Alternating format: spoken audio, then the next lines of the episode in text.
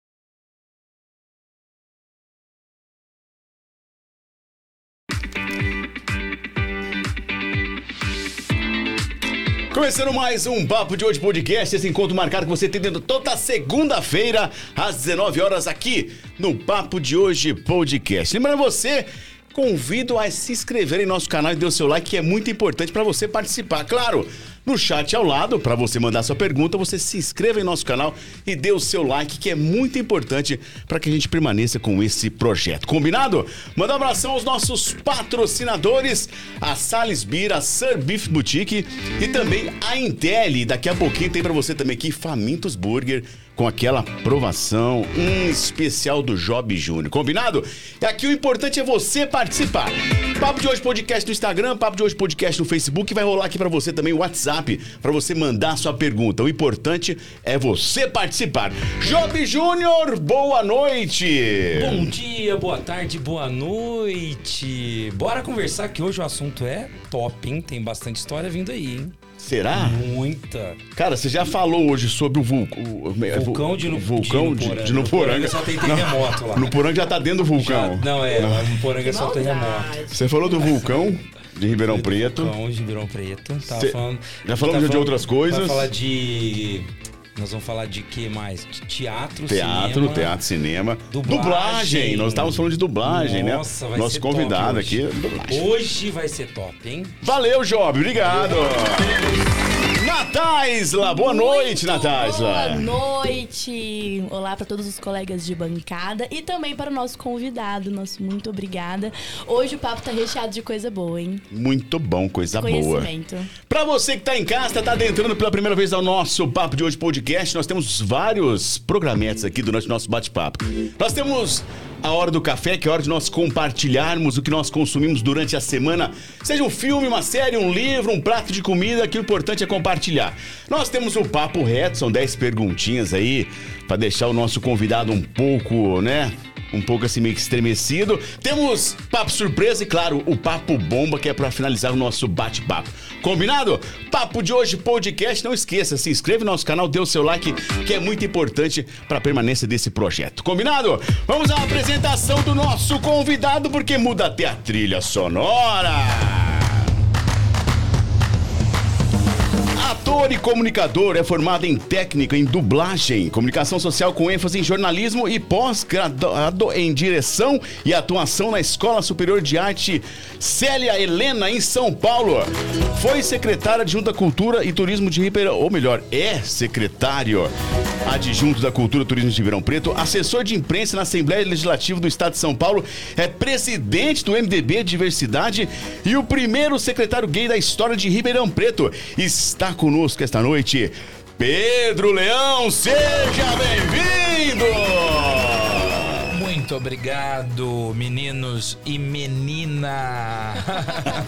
É importante destaque, destaque, né? A gente aqui celebra sempre todos, todas e todes. E, e é um prazer estar aqui. E você falou certo. Eu fui secretário adjunto de Cultura e Turismo de Ribeirão Preto e hoje eu sou secretário da Ah, Cultura é e Turismo da cidade. Então você estava indo muito bem. Me perdoe, me perdoe. É porque eu só falo isso porque é uma honra, né? Mas é porque senão eu, eu ocupo o lugar aqui da minha secretária adjunta, Gislaine Oliveira, que é uma grande profissional e eu preciso. Até na verdade eu só fiz esse apontamento para poder celebrá-la aqui e em nome dela celebrar todos os servidores, eh, todos os funcionários, todos os colaboradores e prestadores de serviço da Secretaria da Cultura e Turismo de Ribeirão.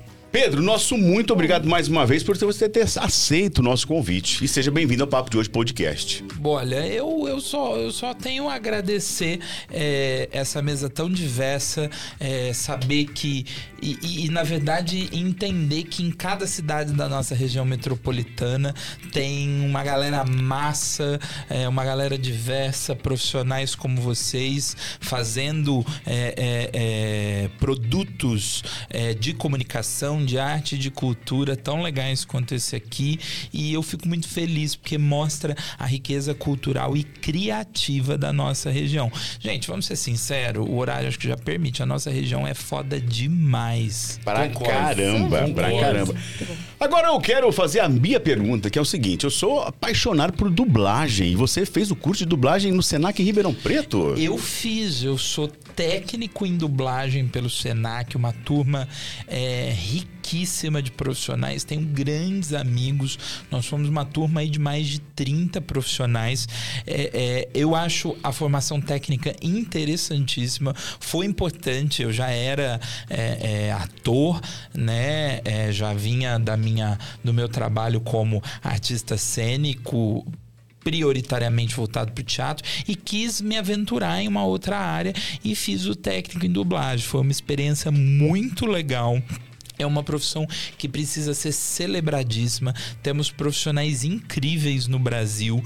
É, eu sou super a favor e super defensor é, dos filmes dublados. É, eu assisto filme dublado porque eu sei o tanto de empregos que são é, envolvidos na produção é, da dublagem. E eu sei o quanto difícil, o quão difícil é essa técnica para grandes profissionais. Porque eu vou dar um exemplo. Não sei se vocês sabem que os desenhos animados fora, quando são criados, muitas vezes a, a, a, os, os, os, os anima, a, a parte de animação ela é feita depois que os atores são chamados, porque nos Estados Unidos são chamados grandes e chamadas grandes estrelas e, e, e, é colocado o movimento depois que eles já fizeram, ou seja, em cima daqueles profissionais. E os nossos artistas aqui, mesmo é, os mais celebrados quando são chamados para dublar, por exemplo, o, o, Pochá quando dublou uh, uh, o, Olaf, né? Enfim, aí a gente vai lembrar uh, do Diogo Vilela dublando o Mamute do, do, do era, do, da Era do Gelo. Eles precisam introduzir a dublagem, as piadas e a criação em cima de uma animação que já está pronta. Então, os nossos dubladores são incríveis. E assim, gente, a gente falou de, de alguns nomes conhecidos, mas pelo amor de Deus, o que torna, por exemplo, os dramalhões mexicanos que eu amo, é, né? As Marias todas do bairro Mercedes, do Mara, a Usurpadora Incrível, é em grande parte a nossa dublagem. O que tornou Chaves quase que um produto nacional nosso incrível foi a dublagem. Então a gente pode celebrar aqui vários e várias produções que se tornaram incríveis e sucesso no Brasil graças à dublagem. Então eu tenho muito, muito respeito. Atuei muito pouco, foi mais para o currículo e para aprendizagem, mas me fez ter um respeito enorme por esses profissionais. Eu sou suspeitíssimo para falar, porque eu adoro dublagem brasileira também. Eu, eu lembro que eu comecei a gostar muito mais quando eu assisti um anime chamado Yu-Gi-Oh! Yu-Gi-Oh! não, é Yu Hakusho, que o pessoal teve liberdade para pôr palavrão, para colocar. Então, que você assistir hoje aquela dublagem, você vai perceber e falar assim, nossa, que coisa fantástica. E depois, eh, eu tive no último Anime Friends lá e eu fiz questão de tirar a foto, depois até te mostro com, com o Briggs, com o Guilherme Grimes, todo o pessoal que tava lá dublando, fez a dublagem do. do não da, do live action, mas do. Da, do anime do One Piece. Não sei se vocês chegaram a ver que saiu a live action do One Piece no, na Netflix.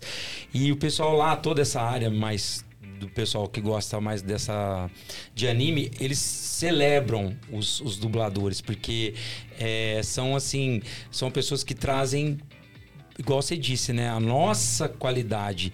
E o, o Anderson, o, o, o Whindersson, o Bezerra lá, ele é também, cara, celebridade. Você quase não consegue falar com ele.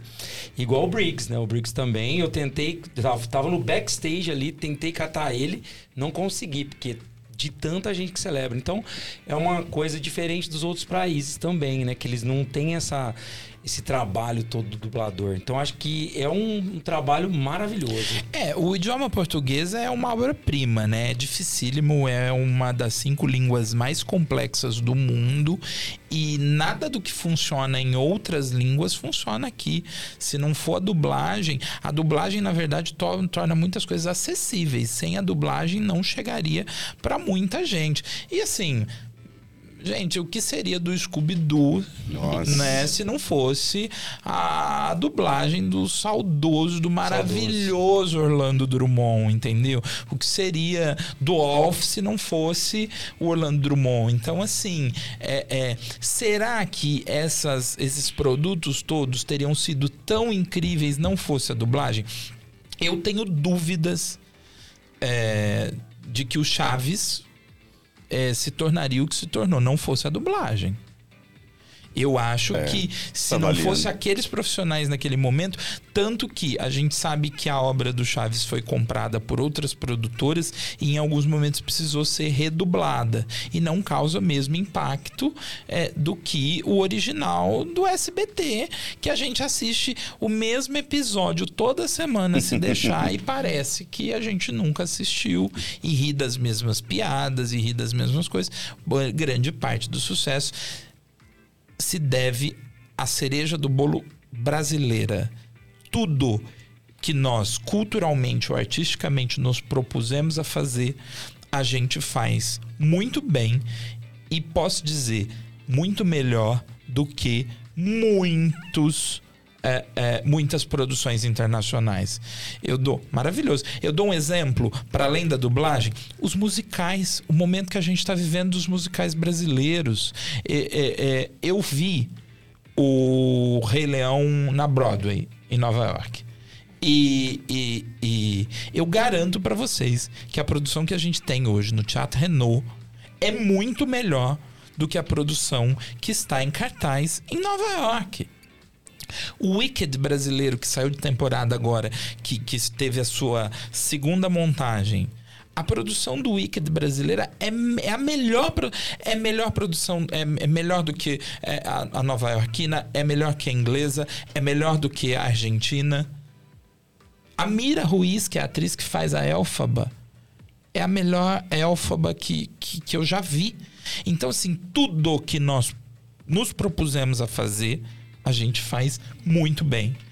Este podcast que está assistindo, que, que tá rolando aqui, que é Economia Criativa Total, que vocês três fazem, que vocês são os artistas, que são as estrelas, não tem lugar no mundo que faz com autenticidade, com frescor e com a a pureza e talvez até o jeitinho brasileiro que é condenado em tantas coisas não se faz como a gente faz, não se faz como faz no Brasil. É de um naturalismo, é de um de um de um de uma entrega, é de uma paixão. É, porque às vezes é de um amadorismo, e eu acho essa palavra linda, porque amador vem de feito com amor antes de qualquer técnica, que é, é só o Brasil que faz. Eu, eu bom, é, a, a, arte, a cultura é minha vida, então eu sempre vou ser apaixonado pelo, pelo nosso país e pelo que a gente faz. Eu adoro viajar, eu adoro celebrar, eu sou Disney maníaco, eu, essa coisa de gerir cultura, de consumir a, cultura e a arte, o intelecto, seja no teatro, seja nas artes plásticas, seja em qualquer outro fator, nos faz às vezes precisar descomprimir isso. E a minha descompressão é sempre é, viajar para Disney e ter aquele meu momento é, é, é blockbuster, o meu momento é, cultura livre, o meu momento sem grandes cobranças, de puro entretenimento. É uma delícia. Mas ir, curtir e voltar para cá. Nada supera o que a gente produz realmente aqui. Sabe? E é gostoso, né? Que nem você disse. Às vezes o brasileiro tem essa sei lá, disponibilidade, né? Esse amor também, como você disse, esse carinho. A Cecília, que eu conversei bastante com ela, gente, que doce, a, é, a é que faz a Chiquinha do Chaves. Gente, e, e, a gente conversando do lado ali que fazia o Giraia, o, o, agora eu não vou lembrar o nome dele. Tava aqui do lado, foi muito bom. A gente passou alguma, deu uma atrasada, a gente tava lá no back conversando.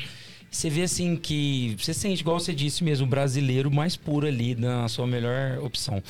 Lá na Disney você gostou, você gosta, você falou que você gosta de ir lá, mas tem alguma atração específica que você gosta mais? Bom, é, assim, eu queria ter grana para poder ir uma vez por ano, né, para estar tá sempre atualizado. Não rola e agora estando secretário também a dedicação total, total. é ao município, né?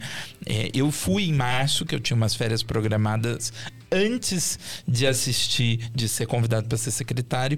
E na verdade era uma viagem que eu já tinha pago nessa, nesse rolê pandemia. Você tem um prazo para para executar e eu fui. E, e, e, eu fiquei muito impressionado com as coisas que eu vi recentemente. É, a atração do Star Wars é coisa de outro mundo no parque é, é, do, do, Hollywood Studios. Uh, o ah, Guardião foi, das Galáxias você no foi para Los Angeles ou você foi para Não, eu fui em Orlando. Ah, eu gosto tá. de ir para Orlando, que é... tem 35 parques. É porque eu só eu já fui só, mas eu só fui no de Los Angeles. Los, eu não conheço Los Angeles ainda. Eu queria muito fazer Los Angeles, Las Vegas e São Francisco, eu ainda não consegui. É, porque eu sou assim também. Quando eu gosto de uma coisa, eu costumo voltar para o mesmo lugar. então, por exemplo, assim, tem, tem, tem três viagens que eu faço sempre que posso É, Buenos Aires, que eu adoro, é, Nova York, que eu adoro, e, e, Orlando, que eu adoro. Então eu volto, acabo voltando para os mesmos lugares. Porque é gostoso, aluga casa, vai com a família, chega, curte uma piscina, vai. E, e eu adoro, eu adoro. Porque, porque uma, uma coisa que eu, que eu acho que eu nunca comentei com ninguém. E eu tenho muito orgulho da minha base é, cultural. É, eu, eu morava na, com a minha mãe numa casa que tinha um cômodo só. Então eu e minha mãe nós dormíamos no mesmo, no mesmo quarto, na mesma cama. É, e o meu primeiro contato com arte, com cultura, foi através, naquela época, dos VHS da Disney e uh, da, tele, da teledramaturgia brasileira. É, a minha mãe, eu não recebia mesada, porque não tinha grana para isso. E a minha mãe me dava todo mês uma fita cassete da, da Disney. Da, do, do, do, um desenho animado. E ali foi o que. onde tudo começou. E sempre antes de dormir, a gente assistia o Jornal Nacional. Talvez por isso até fui fazer comunicação social e jornalismo depois. E a novela das oito. Que naquela época era das oito. e, e aquilo tudo me envolveu. E eu perguntei para minha mãe, né? Eu falava, o que é isso? É, eu, eu, eu quero fazer isso. Ela falou, peraí, então se você quer fazer isso, eu vou te levar onde tudo começa. E aí a minha mãe me levou para ver meu primeiro espetáculo de teatro, que foi no Festival de Teatro Infantil do Ribeirão Shopping. É, que ele tem, ele tem sempre em outubro um festival é. de teatro que naquela época acontecia de segunda a sexta com duas apresentações. Então eram cinco espetáculos, dez. A minha mãe me levou na segunda. Eu assisti as dez apresentações. Eu vi os cinco espetáculos, saí de lá com seis anos de idade falando que era aquilo que eu queria fazer. Eu dei uma febre tão grande na minha mãe que ela me mudou de escola e eu fui estudar numa escola que era a maioria dos professores eram atores e que tinha um grupo de teatro que ensaiava depois do expediente. Ali, com seis anos, eu comecei a fazer teatro e eu não parei mais. Olha só, É, muitos anos depois, por dois anos, eu fui o curador e o diretor deste festival do Ribeirão Shopping, onde eu vi meu primeiro espetáculo de teatro. E todos os atores que foram meus professores e que me dirigiram trabalharam comigo na produtora é, e eu dirigi todos eles em cena. Depois. Que, louco, que legal. E por isso eu tenho muito orgulho. Eu era uma criança de classe média baixa que só tinha acesso a desenho animado e a teledramaturgia brasileira. Então foram as minhas bases de, de formação.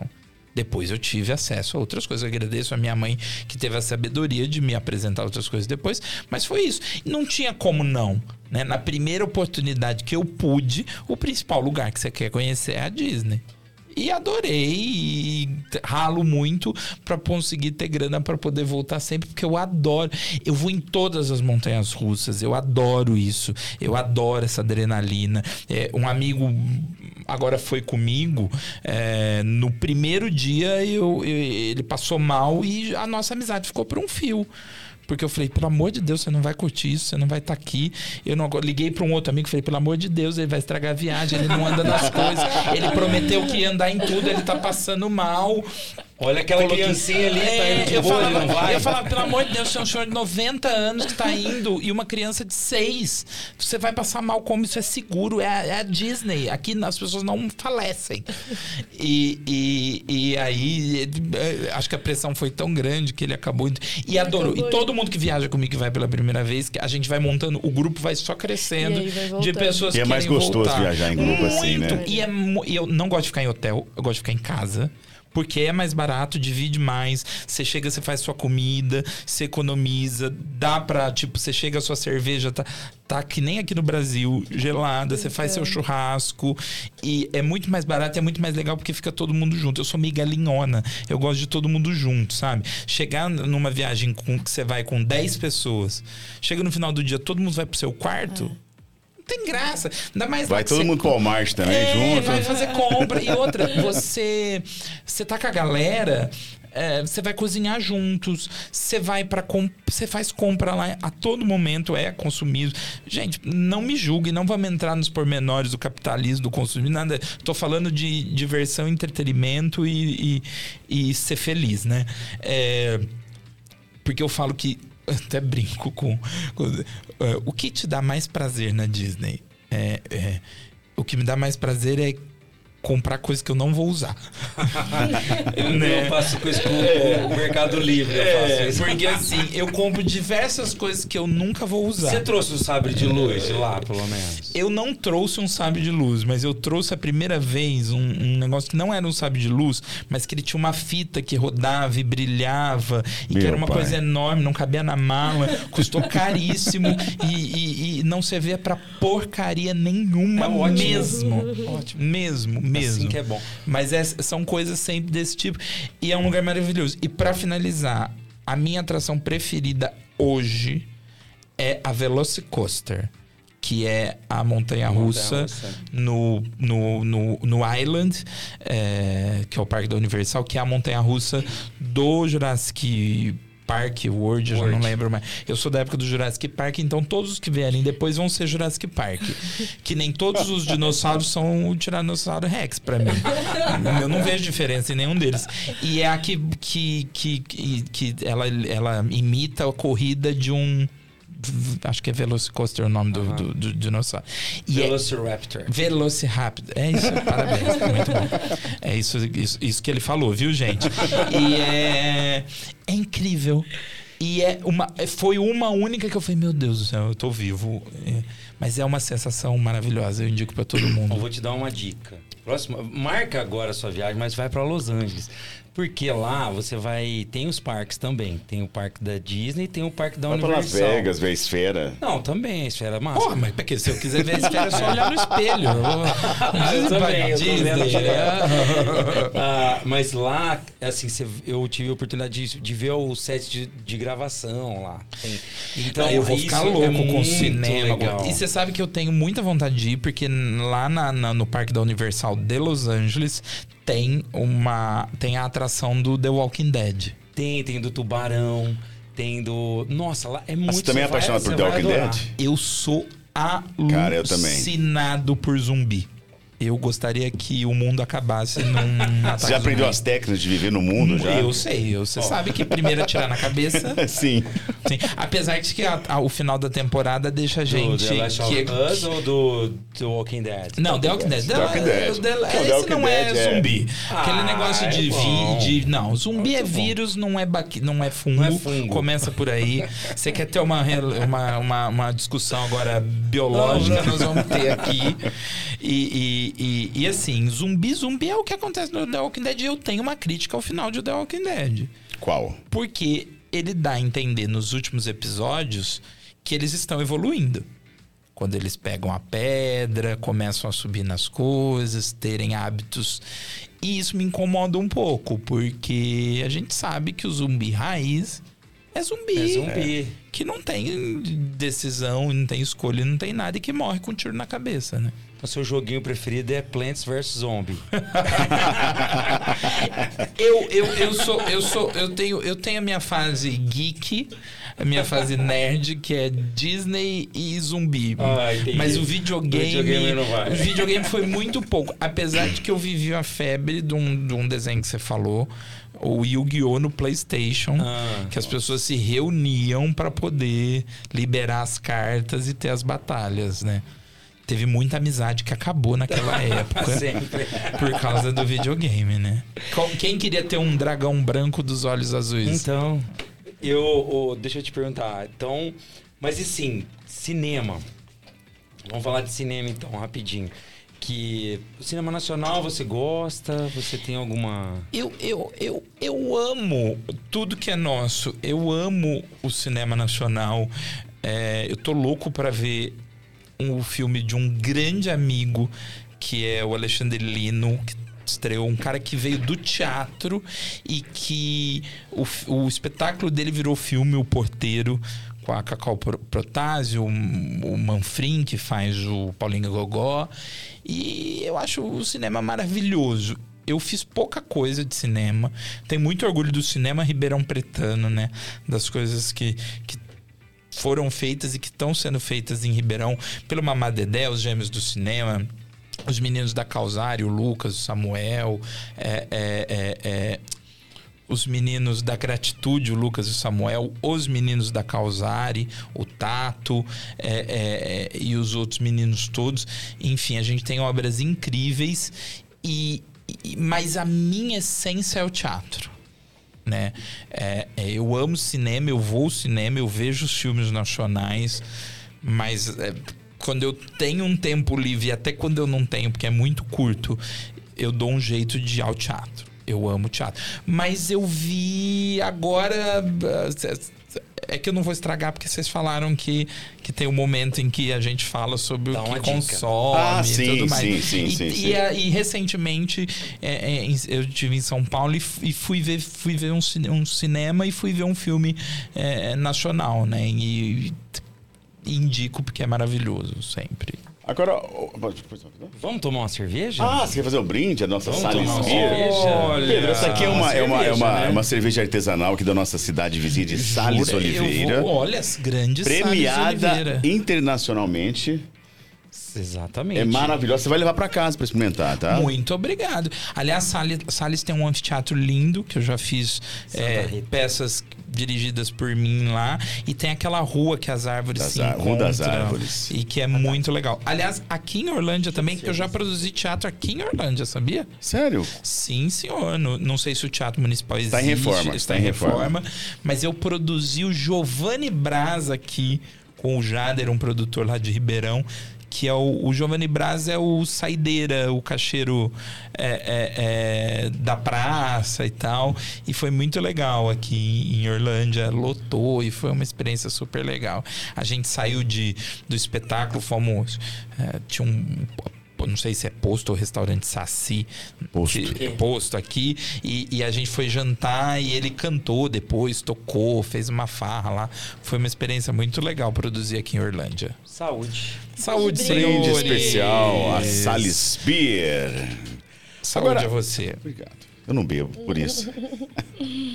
Agora, Pedro, está sobre a sua batuta o teatro de Ribeirão Preto, que é um dos teatros mais bonitos da nossa região. E para nós somos do interior, temos como referência o Teatro de Ribeirão Preto, né? É, é, é, é, eu tenho sob a minha matuta dois teatros: o Teatro de Arena e o Teatro Municipal. As pessoas têm uma referência muito grande ao Pedro II, mas o Pedro II não é da Secretaria da Cultura e Ah, Turismo. não é? Não, o Teatro Pedro II ele é uma fundação ligada ao gabinete do prefeito e o presidente tem status de secretário e é um querido amigo, estive com ele hoje de manhã, que é o Nicanor Lopes, é, que tem é, otimizado a logística do teatro de uma forma incrível. E a gente não tem agenda no teatro. A ocupação é intensa e um completíssimo sucesso graças à gestão do Nicanor, que é um parceiro, né? Eu tenho duas fundações parceiras lá na secretaria. A fundação que gere o Teatro Pedro II, que é o quinto maior teatro de ópera do país, que é a Fundação Dom Pedro II, que o Nicanor é o presidente, e o Instituto do Livre Leitura, que é a Cris Bezerra que comanda, que rege as nossas políticas eh, de livre leitura na cidade. Então eu brinco que eu sou secretário da Cultura e Turismo, que tem o secretário do Pedro II e a secretária do Livre Leitura, Nicanor e a Cris. Muito E eu bom. tive lá no Legal. municipal, é muito bonito lá, né? A infraestrutura tá bem legal. Tive lá num, num campeonato de dança balé que teve. Que bacana, A sim, minha filha sim. foi participar lá e eu tive lá, achei muito interessante, muito bonito. O, o, o Teatro Municipal é o, é o teatro é, da formação dos artistas ribeirão-pretanos e da formação de plateia, que é uma coisa que as pessoas não sabem. O Teatro Municipal ele tem uma importância enorme para a formação de plateia no interior de São Paulo. Por quê? Ah, quando ah, os nossos contemporâneos todos hoje que vão ao teatro, é, eles se formaram no municipal. O Pedro II, ele estava. Ele era ou cinema naquela época, ou foi o período pós-incêndio que ele estava fechado para reforma. Então a formação de público de teatro pro interior de São Paulo e para para além de Campinas, a grande maioria dos municípios não tinham teatro. Então a referência era Ribeirão e a referência era o Teatro Municipal. Como o Teatro de Arena é uma referência para o blues, o rock e os grandes festivais de música. Né? Então é muito, muito, muito importante. Essa, essa herança de sucesso de ocupação teatral que o Pedro II tem hoje, ele deve muito ao Teatro Municipal.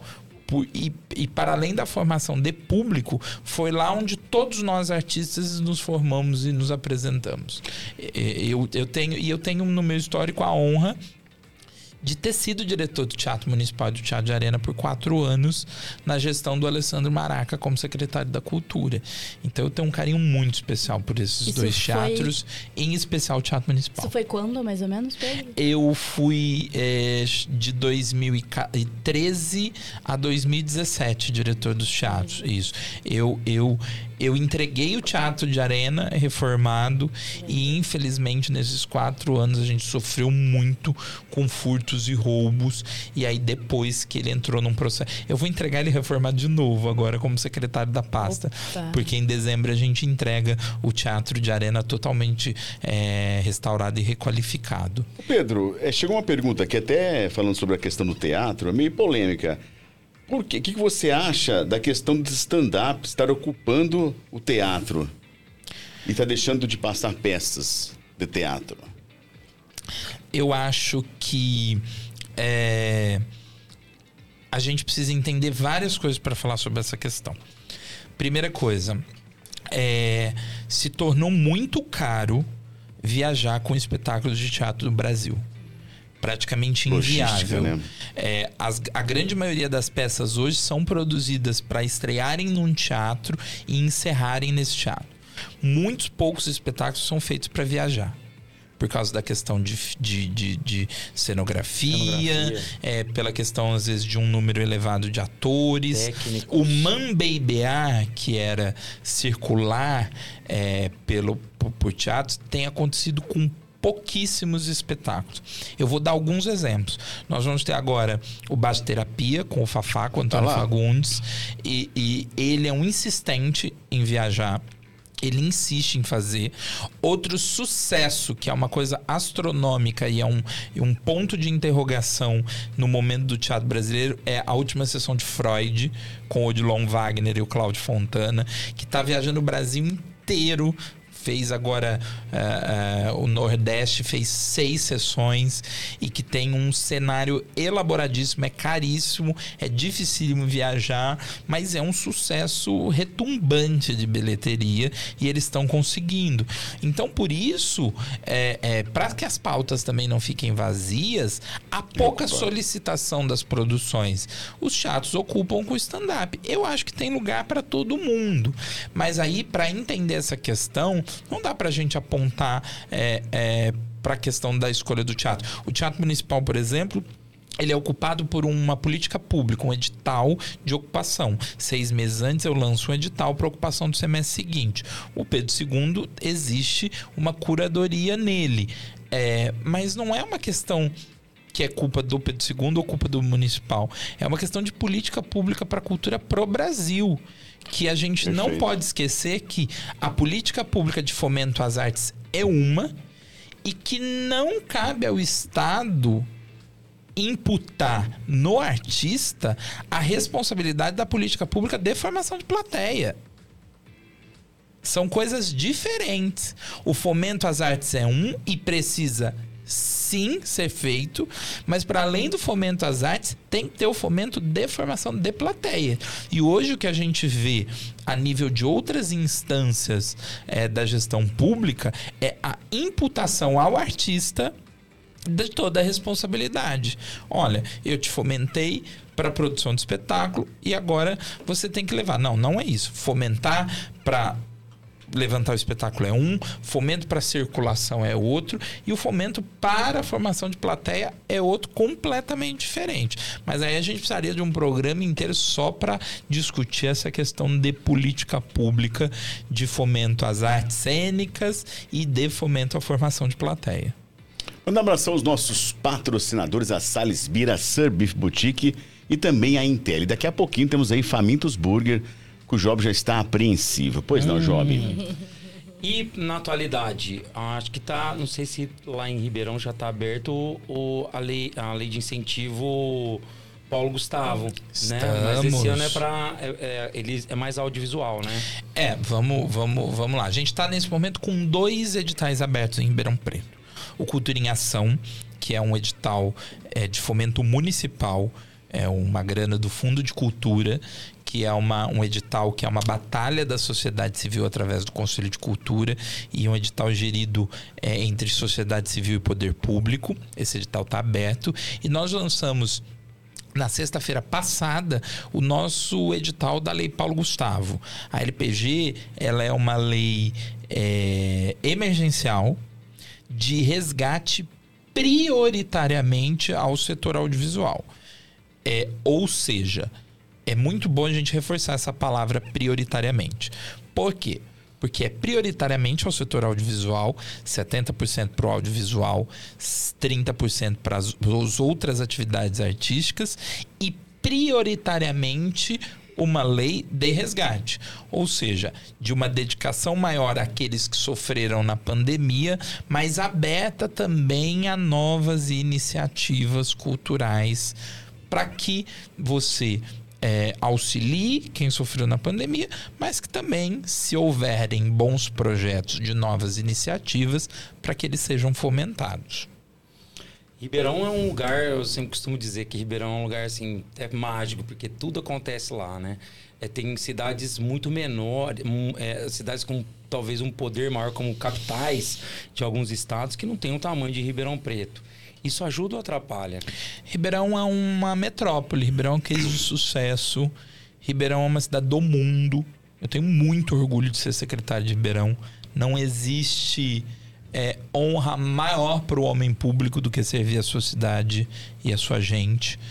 E quando a gente chega nos lugares, e não só eu, mas a minha equipe, e não só na minha área, mas todos os meus companheiros secretários, presidentes de fundação, superintendentes de autarquia, quando a gente chega nos lugares, as portas se abrem. Todo mundo quer saber quem é de Ribeirão. Todo mundo quer saber. Todo mundo tem uma história com o Ribeirão, gente. Todo mundo tem um laço com o Ribeirão. Isso é verdade. É impressionante. Eu não sei o que acontece com essa cidade, mas qualquer um que você chega e fala, ah, sou secretário de Ribeirão. Ah, então, eu tenho em Ribeirão. Ah, então não sei o que Ribeirão. E eu fico muito orgulhoso, muito, muito, muito, porque mostra a potência da nossa cidade.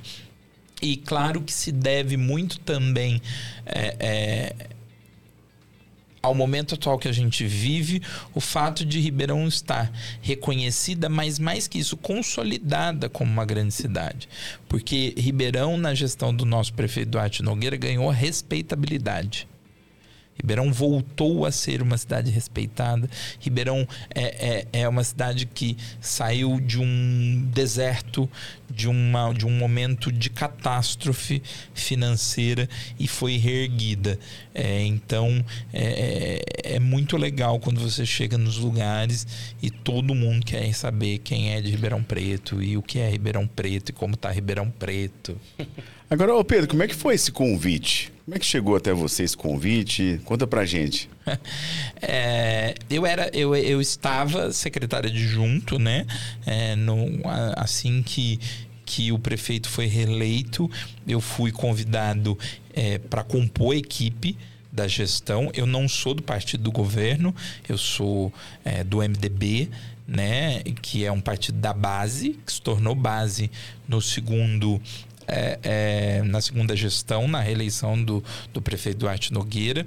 O prefeito ele diz sempre que é, é para além do, do, do, do, time dele, é, do grupo do partido dele, ele varreu muita gente boa é, para junto dele. E eu fui uma dessas pessoas que fui varrida. Então, secretário adjunto ali, né, assistindo a equipe da secretaria na época. E no final do ano passado, o prefeito entendeu é, que seria o momento de uma mudança na gestão, não só na pasta da cultura e do turismo, mas em outras pastas também. E nesse momento de mudança, ele, com os pares é, da administração, com a liderança do meu partido também, é, principalmente o deputado Baleia Rossi, eles entenderam que seria o momento é, de eu assumir aí a gestão da secretaria. E desde janeiro, junto da minha equipe, a gente tem desenvolvido esse trabalho e é uma honra muito grande. Eu fui estagiário da Secretaria da Cultura com 14 anos de idade. Ah, então você já está né? eu, tá dentro habituado. desse mundo aí eu, já há muito eu, tempo. Eu fui estagiário do Centro Cultural Campos Elíseos. E é muito louco você virar secretário da pasta que você começou o seu primeiro emprego com 14 anos de idade. Eu sou bisneto, neto e filho de servidor de carreira. E eu fui o que chegou mais longe da minha família. Quando eu virei secretário adjunto, quando eu assumi, eu achei que eu tinha chegado no lugar que Mais não longe exi- que você que- poderia. Que, eu poderia, não achei que eu chegaria mais longe que isso. E aí você virar secretário da sua pasta é, é, é uma coisa muito, muito louca. Eu sou chefe hoje dos meus chefes. Surreal, né? Surreal. A, a pessoa, eu, eu digo sempre isso, a nossa chefe de divisão de formação e fortalecimento, a Denise Rocha, ela foi ela que me levou para política, ela que me levou para o centro cultural. Eu comecei até antes de ser estagiário, tá? Eu fui aluno dos centros culturais, depois estagiário. Assim que eu assumi a secretaria, eu trouxe ela de volta para ser chefe de divisão. E eu virei chefe da minha chefe, da pessoa chefe. que me abriu portas. Então, assim, o mundo dá muitas voltas. Por isso que eu adoro receber estudantes na secretaria. E eu sempre falo para eles: falo, galera, ah, eu sou filho da escola pública que nem vocês. Eu não vou sentar nos meus lugares de privilégio, que são dezenas, mas vocês também podem. Eu tenho certeza que aqui está um futuro secretário.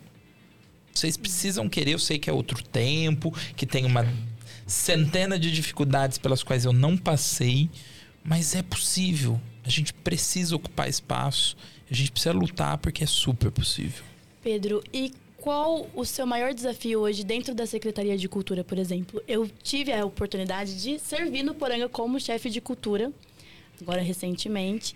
E uma das minhas maiores dificuldades foi conscientizar, principalmente, não só o governo, a administração, como a população, que cultura de cidades menores, né? A gente está falando aqui Orlândia, no Poranga, Salles Oliveira, não é apenas evento, festas. As pessoas aqui de cidades menores, elas têm essa percepção.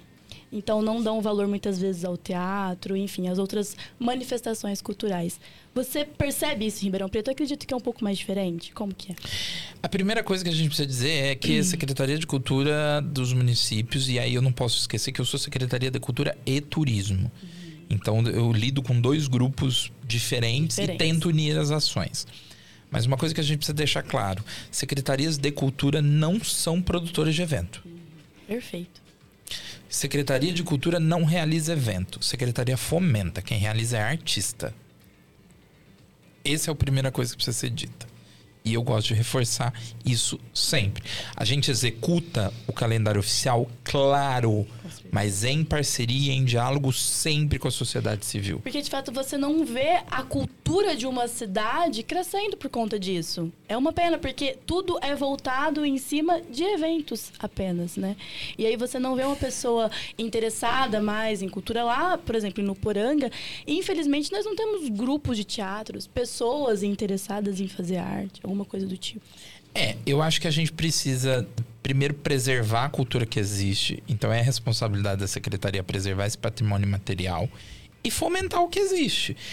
E, no caso da não existência de algumas culturas, inserir, oferecer. Uhum. Eu acho que na gestão a gente precisa de parcimônia, maleabilidade, entrega e paixão.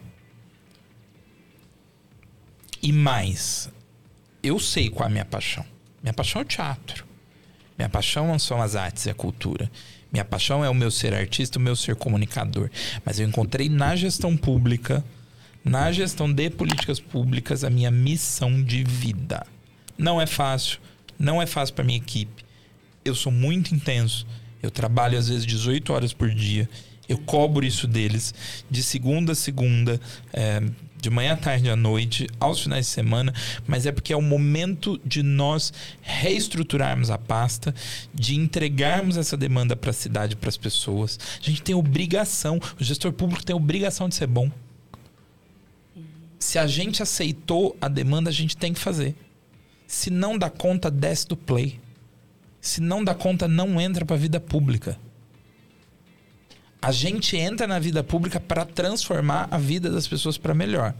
Se não tá rolando, abre espaço para quem quer fazer. Então, assim, é muita dedicação e é a minha missão de vida. E, e entender que eu não faço nada sozinha.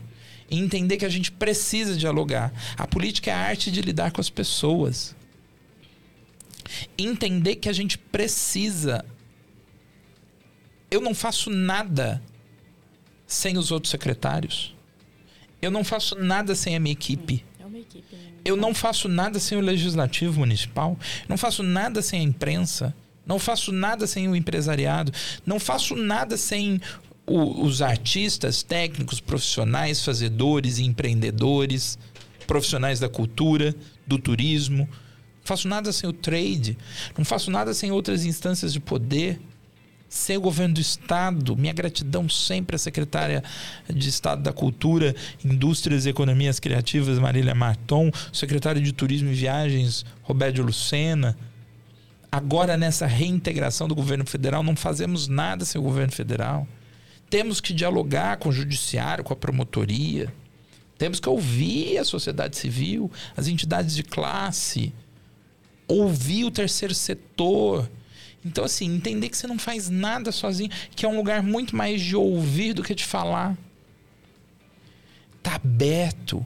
Eu atendo, às vezes, 10 agendas por dia. A minha equipe às vezes fala, Pedro, tem coisa para. Eu vou mesclando, porque às vezes tem um momento da execução, mas eu estou sempre atendendo as pessoas e ouvindo as demandas e mostrando que às vezes eu não vou poder fazer o que ela quer, mas eu vou tentar fazer algo próximo daquilo. Acho que isso é o mais importante, é. né? Muito! Diálogo é muito importante. O grande problema que a gente vive na política atualmente, primeiro, é essa polarização horrorosa, esse extremismo de ponta a ponta horroroso, E é horrível das duas pontas. E a questão de não sentar para dialogar. Eu não vou dialogar com essa pessoa porque é do partido tal. Não, eu vou sim. Vou ouvir a demanda dele, ele vai ouvir a minha, a gente vai encontrar um consenso. Eu lido e dialogo com todo mundo. Eu brinco lá que eu falo que eu tenho um secretário da Fazenda que, que faz cultura. Eu tenho uma secretária da Infraestrutura que faz cultura. O secretário da Casa Civil que faz cultura. Porque eu não faço sozinho, sem eles, uma diretora de comunicação que faz cultura. Sem eles, eu não consigo fazer. E, claro, principalmente o apoio do prefeito, que é um visionário, que é um estadista. É muito legal trabalhar com Nogueira. E que é um cara que dá toda a liberdade pra gente, que confia plenamente. O que faz muita diferença, né? Porque se você não tiver um gestor que não te dá a liberdade de você executar aquilo que você acredita, Sim. não tem Com certeza, mas também a, a liberdade pode ser dada, mas ela precisa ser permanecida, estabelecida, verdadeira. reconquistada, É, resgatada, exatamente. revivida, revisitada, Perfeito. reapresentada, entendeu? E mostrar que você tá ali para trabalhar e que você vai entregar o que ele quer, missão dada, missão cumprida, né? Agora, Pedro, a Natália falou sobre essa dificuldade na cidade de Nuporanga, uma cidade pequena. Pra você, em Ribeirão Preto, qual que é a maior dificuldade hoje de ser secretário da de Cultura e Turismo? Eu fiz um discurso de quase 40 minutos para não responder a sua pergunta e ele voltou no início de tudo. Eu tinha deixado em ordem. É, eu já Não, tinha convencido precisa. ela. Eu, dei, eu falei, falei, falei, dei uma piscadinha e ela entendeu. E ele ali do lado. É que você esqueceu de piscar pra mim, por isso. Ah, ah. desculpa, peraí. Ah, não. É, a maior dificuldade que eu tenho hoje é tempo para poder fazer tudo que eu gostaria de fazer. A grande maioria dos secretários tem quatro anos para gerir uma pasta, porque entra no início de uma gestão e fica até o fim. Eu vou ter que fazer em dois o que a grande maioria tem quatro para fazer. A minha maior dificuldade é tempo, porque eu sei a realidade do meu município. Não vou ficar chorando a pitanga eu sei que todo mundo que está comigo, seja minha equipe, ou sejam meus superiores ou os meus iguais, todos estão fazendo o que podem para a gente conseguir entregar. Todo mundo. Todo mundo. Eu estou aqui, tem parte da minha equipe aqui, mas existe uma outra parte tanta da minha equipe trabalhando neste momento agora a minha adjunta está numa ação que leva todo o governo aos bairros da cidade. A minha diretora de cultura está lendo três editais que saíram do governo federal agora que a gente está discutindo, que nós vamos escrever os projetos. O meu diretor administrativo está preparando um banco de preços para que a gente tenha todas as demandas de execução da pasta pronta. E sem contar os outros chefes. A Denise, que eu citei, está em algum dos nossos centros culturais que funcionam à noite. é, e o restante da equipe, sem dúvida, pode estar me representando no evento ou gerindo alguma ação. Ou quem está descansando, está descansando, porque amanhã talvez vai entrar um pouco antes para começar a desenvolver algum trabalho. Então é uma galera que trabalha muito, muito, muito. E não sou só eu. Às vezes a gente chega em casa uma da manhã e um secretário está despachando para o outro. Então, né, é, é trabalho. É Pedro. trabalho. Você não citou uma palavrinha aí que eu fiquei curioso, porque você citou várias, várias áreas, várias pastas, mas eu acho que talvez, na minha opinião, porque eu vou puxar a sardinha um pouco do meu lado, que eu sou educador, mas e a educação? Você acha que a educação deixou de pensar um pouco na cultura, como era antigamente? Eu acho é, que. Falando a- como um todo, não especificamente Não, Ribeirão sim. Preto. Eu, eu tenho uma relação ótima com o secretário Felipe Miguel. Mas eu acho também que é o nosso secretário de educação. Mas eu acho que precisa descolar, cara. Você precisa fazer seu trampo. Vive-se uma vida de que, ai, sempre emanado da cultura de que, ai, precisamos ser parceiros. Sabe? O Felipe tem o maior orçamento, o maior número de funcionários, as maiores demandas. Eu não vou ficar lá batendo. Tudo que a gente pode fazer em parceria, a gente faz. Eu tava ontem, domingo, levando um projeto que nós temos, que é o Cultura em Todo Lugar, que a gente vai para os bairros mais afastados da cidade, e foi numa escola municipal, tive toda a assistência, a diretora estava lá. Ou seja, era um braço do Felipe. Felipe estava lá, isso é parceria. Tem uma diferença entre parceria e cobrança, parceria e exigência, parceria e regra. Eu sou secretário de Cultura e Turismo, ele é secretário de Educação. Quando os dois fazem o seu trabalho bem feito, a gente chega onde a gente quer. Agora não dá para ficar ditando regra. Tem que ser. Eu acho que pode ser, mas antes a gente precisa se organizar. É que nem um namoro. Se você não estiver bem consigo mesmo, você não vai ficar bem numa relação. Então eu organizo a minha casinha, ele organiza a casinha dele, depois a gente monta um condomínio e vive todo mundo feliz. Então eu acho que a gente está fazendo isso e quando a gente se encontra é muito legal, mas eu acho que a educação rege o ser humano. A educação guia, mas a transgressão é a cultura. O questionamento é a cultura. O que tira. O cavalo vai sempre em frente não é por questão de domesticar, da, da, questão de domesticá-lo. Ele vai sempre em frente porque ele usa uma tapadeira, que ele não tem visão 360. Pode se preparar, pode se dar o caminho, pode se instruir, isso é educação. Mas só a cultura que tira a tapadeira social, que vai fazer o cavalo ter essa, esse olhar, que vai fazer ele ver um mundo de possibilidades. Então, é, é... E uma coisa que precisa ser dita: a cultura é o que grita sobre nós. A cultura são as nossas referências mais urgentes. Se você for pensar no modo que você reconhece o outro, é cultural. Me fala uma cidade que você gosta. Salles Oliveira. Salles Oliveira. Fala de uma coisa que você gosta em Salles de Oliveira.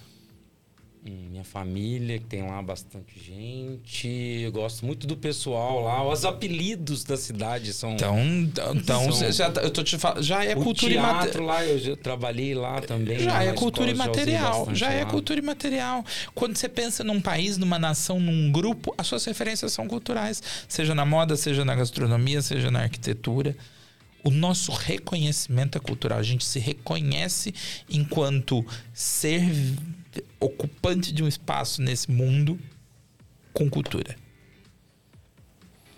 E cultura, eu acho que a gente precisava trabalhar um pouco mais para fugir um pouco só, porque eu gosto muito, gosto muito de cinema, mas a gente precisava fugir um pouco mais só de cinema, música, acho que precisava talvez resgatar algumas outras coisas, né? Tipo é, o próprio teatro, às vezes, que não tem tanta pintura, os artesãos. Os próprios artesanatos, é, né? Que é muito forte. A gente vê muito presente aqui em Salles Oliveira, no Poranga, por exemplo. É, e outras culturas né? populares né? também, Com danças. Certeza. Parece que isso está tá se diminuindo. É. Mas é obrigação do Estado essa preservação. É obrigação do Estado essa preservação. Eu, por exemplo, tenho uma responsabilidade em preservar a Folha de Reis, em preservar é, os afoxés, os é. maracatus. A gente tem uma responsabilidade agora de entender como nós vamos preservar o carnaval de rua.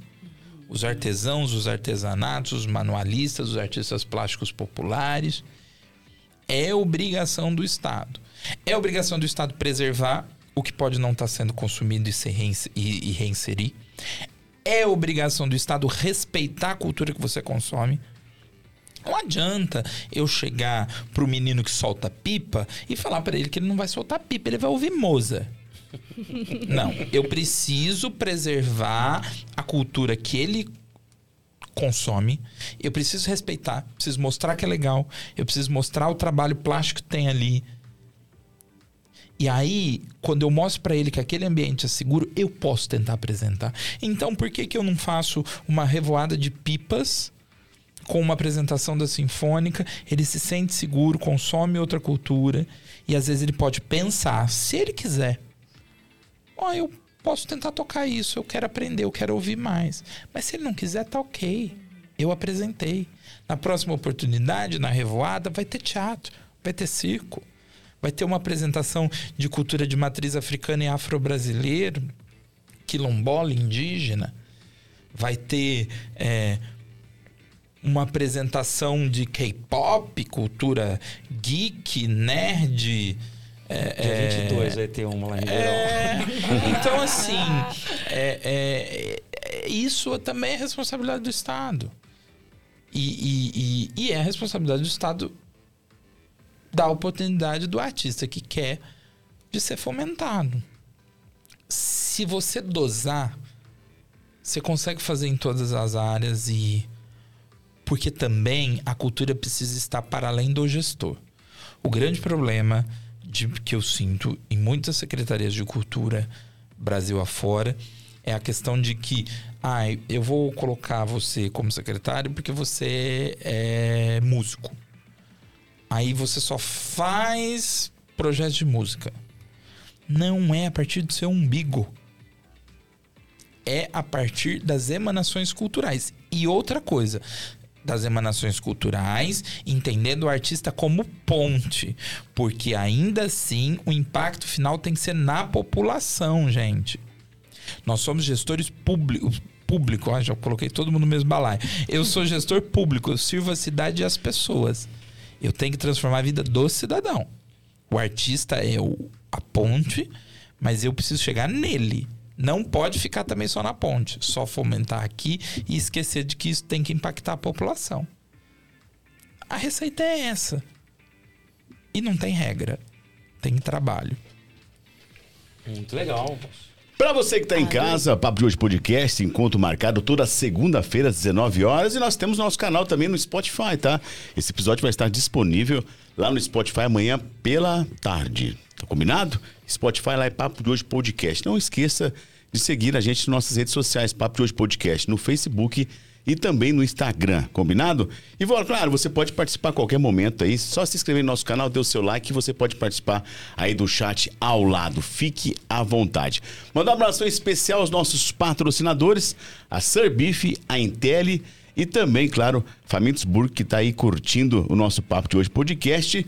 E a Sales Beer. Agora, ô, ô Jovem, vou pedir licença ao Pedro, porque é hora de nós degustarmos aqui o belo hambúrguer do Famintos. Burger. De. E aí eu vou convidar o Jovem. Jovem a fazer aquele momento especial que todos ficam esperando. Seus alunos, né? Fazer a presa pros irmãos. assim, Seus ó. alunos ficam aí na expectativa, ficam. esperando. Todo mundo fala, ah, eu quero ir lá, eu quero comer, me chama eu, quero ser entrevistado, quero levar um lanche. Uai, é fácil. Olha. É só ligar lá no Família também, tá, gente? Amanhã tem Amanhã tem rodízio de mini hambúrgueres, mini hambúrgueres. um É rodízio de lanche? de lanche. Toda terça-feira. de É muito lanche. É, ambiente climatizado, tem Que espaço legal. kids para as crianças. Muito Só, eu gostoso. Vou sortear um pra eu experimentar. O que, que é hoje? É lanche? Depois é lanche. Depois o nosso convidado vai levar um também. Olha só. Olha! Isso é bom. Agora é hora de todo mundo que ficar que com tem de vontade. bom hoje, Job? Deixa eu ver. Ele põe até o óculos para não perder. o- E pra fazer a escolha dele. né, Angus! Job? Nossa, Angus. três Angus Burger. Oh, Meu Deus. Capricharam. Caprichadíssimos. Capricharam. Famintos é sempre maravilhoso. Pra não ter briga, hoje veio três anos. Vamos lá? Olha só que. Ó, sempre muito bem embaladinho. Vocês viram a dificuldade que eu tive pra abrir, porque cuidado com a saúde e a cuidado na entrega também é fundamental. Olha o tamanhozinho, não é aquele lanchinho bobinho que a gente vê por aí em alguns lugares, nem aquele lanche às vezes molhado, aquela coisa toda assim, não. Olha um Angus maravilhoso. Podemos, Thiago? Pera aí só um pouquinho. Hum, Gente, olha o alfacinho, momento. que verdinho, que bonitinho. momento. muito, né? Eles são muito caprichados. São, Muito bem são. montados. Olha o Olha, o pão. tamanho, tudo cortadinho. olha o pão, olha o pão. Gente, é montado que é que nem na foto. Esse é o único. É, a É, primeira vez que eu vejo um lanche exatamente, que é igual é. da foto. Não é? É, Pronto, pronto. Isso é gastronomia, é arte, é economia criativa. vendo aí, ó? Pera aí. Pera aí. Um, dois, três e. Calma, você tá apressado. falar que é o tá gordinho. com fome? comendo. Gente, ele Caramba. tá salivando, Gordinho tadinho. comendo é a figura, é a imagem da felicidade. É, Não lógico. Não é? É claro. Vamos lá então. Um, dois, três e. Jesus. Nossa. Nota, por favor. Porque, Job, escuta esse cheiro. Gente, o molho especial é fantástico. Vocês precisam experimentar. É maravilhoso. Ai. Hum, muito bom. E o mais legal do Gordinho Feliz é o, a, a barbinha, Aqui, né? O- Aquele Tem um pedaço, pedaço de, de, boi na sua boca aqui do lado. Que sobrou. Muito bom. O Abração, sonho dele agora é que terminasse agora pra ele poder terminar de comer. Com certeza. Eu só a tô parte aqui mais por causa difícil do- é voltar o lanche pra É caixinha. igual eu falo, gente, eu tô aqui só por causa do lanche, por causa da cerveja. Tô aqui por mais nada não, viu? Brincadeira, o papo é maravilhoso. Uma delícia. Tudo certo? Nossa senhora. Segue aí, segue aí. Agora, ô Pedro, na nossa apresentação, aí é, é o grau de importância em relação a você ser o primeiro secretário gay de Ribeirão Preto. Conta pra gente. Cara, é... Primeiro que eu acho que é, é, precisa ser. Novamente, não vou sentar nos lugares de privilégio. Eu acho que é o início, mas não é o fim. O fato de eu ser o primeiro. E aí eu gosto de destacar o primeiro secretário assumidamente gay e ativista. Eu falo sobre isso tranquilamente. É, ontem eu fui padrinho da parada gay da cidade de Pontal. Meu namorado estava comigo lá. O Felipe me acompanha é, nos eventos do mesmo jeito que as mulheres dos outros secretários os acompanham, porque tem que ser assim, né? E eu trato com muita naturalidade. é, a gente sabe que existiram outros secretários, pode existir, e, e- e- mas eu sou, assumidamente, sou é, é, ativista e sou presidente estadual do MDB Diversidade, assumi na semana ah, passada, e é importante, precisa ser dito, porque trata representatividade. Talvez é mais importante para uma série de outras pessoas do que para mim. A gente não tem que tirar ninguém do armário. A gente tem que respeitar as peculiaridades de cada um. É, Eu sou o primeiro secretário assumidamente gay, mas ainda assim sou um secretário cis, branco, de classe média. E aí isso não pode parar em mim. Cadê o, o povo preto periférico, as lésbicas, os PCDs, eh, os T's todos, as trans, as trans, os travestis? Então, tem uma série de outras questões aí. A gente fala muito de ocupar lugares, mas primeiro a gente precisa incluir para depois ocupar. E muitas vezes a gente precisa falar de ceder espaços. E então, eu espero que continue. Eu espero que essas pessoas também estejam nos lugares de decisão. E também dizer que isso é uma, uma, uma, uma característica da gestão do prefeito, que é uma gestão diversa, que é uma gestão que fala da diversidade e fala de não deixar ninguém para trás, não só é, é, na questão da inclusão de, em políticas públicas, mas de gestão. Do mesmo jeito que tem eu, existem outros, existem mulheres, existem jovens, existem acadêmicos, existem, existe o povo preto. Então é um, uma- um secretariado diverso né? É, a gente tem a Maria Regina, que é a superintendente do IPM, que é uma mulher preta que foi empregada doméstica. A gente tem a Jane, que é uma enfermeira, uma mulher preta, uma servidora, que é secretária da saúde. Né? Então, é, é uma, é uma gestão muito diversa. E é muito legal é, é, ver os diferentes num lugar de igualdade, ou seja, de decisão, e num lugar de, de, de, de, de- que, que eu espero que outros com mais dificuldades e com menos privilégios consigam chegar. Mas também, claro, que eu estou preparado para isso. Ser LGBT é uma das minhas características. Não me define exclusivamente. Do mesmo jeito que eu sou LGBT, eu gosto da Disney, eu gosto de zumbi, eu gosto de teatro.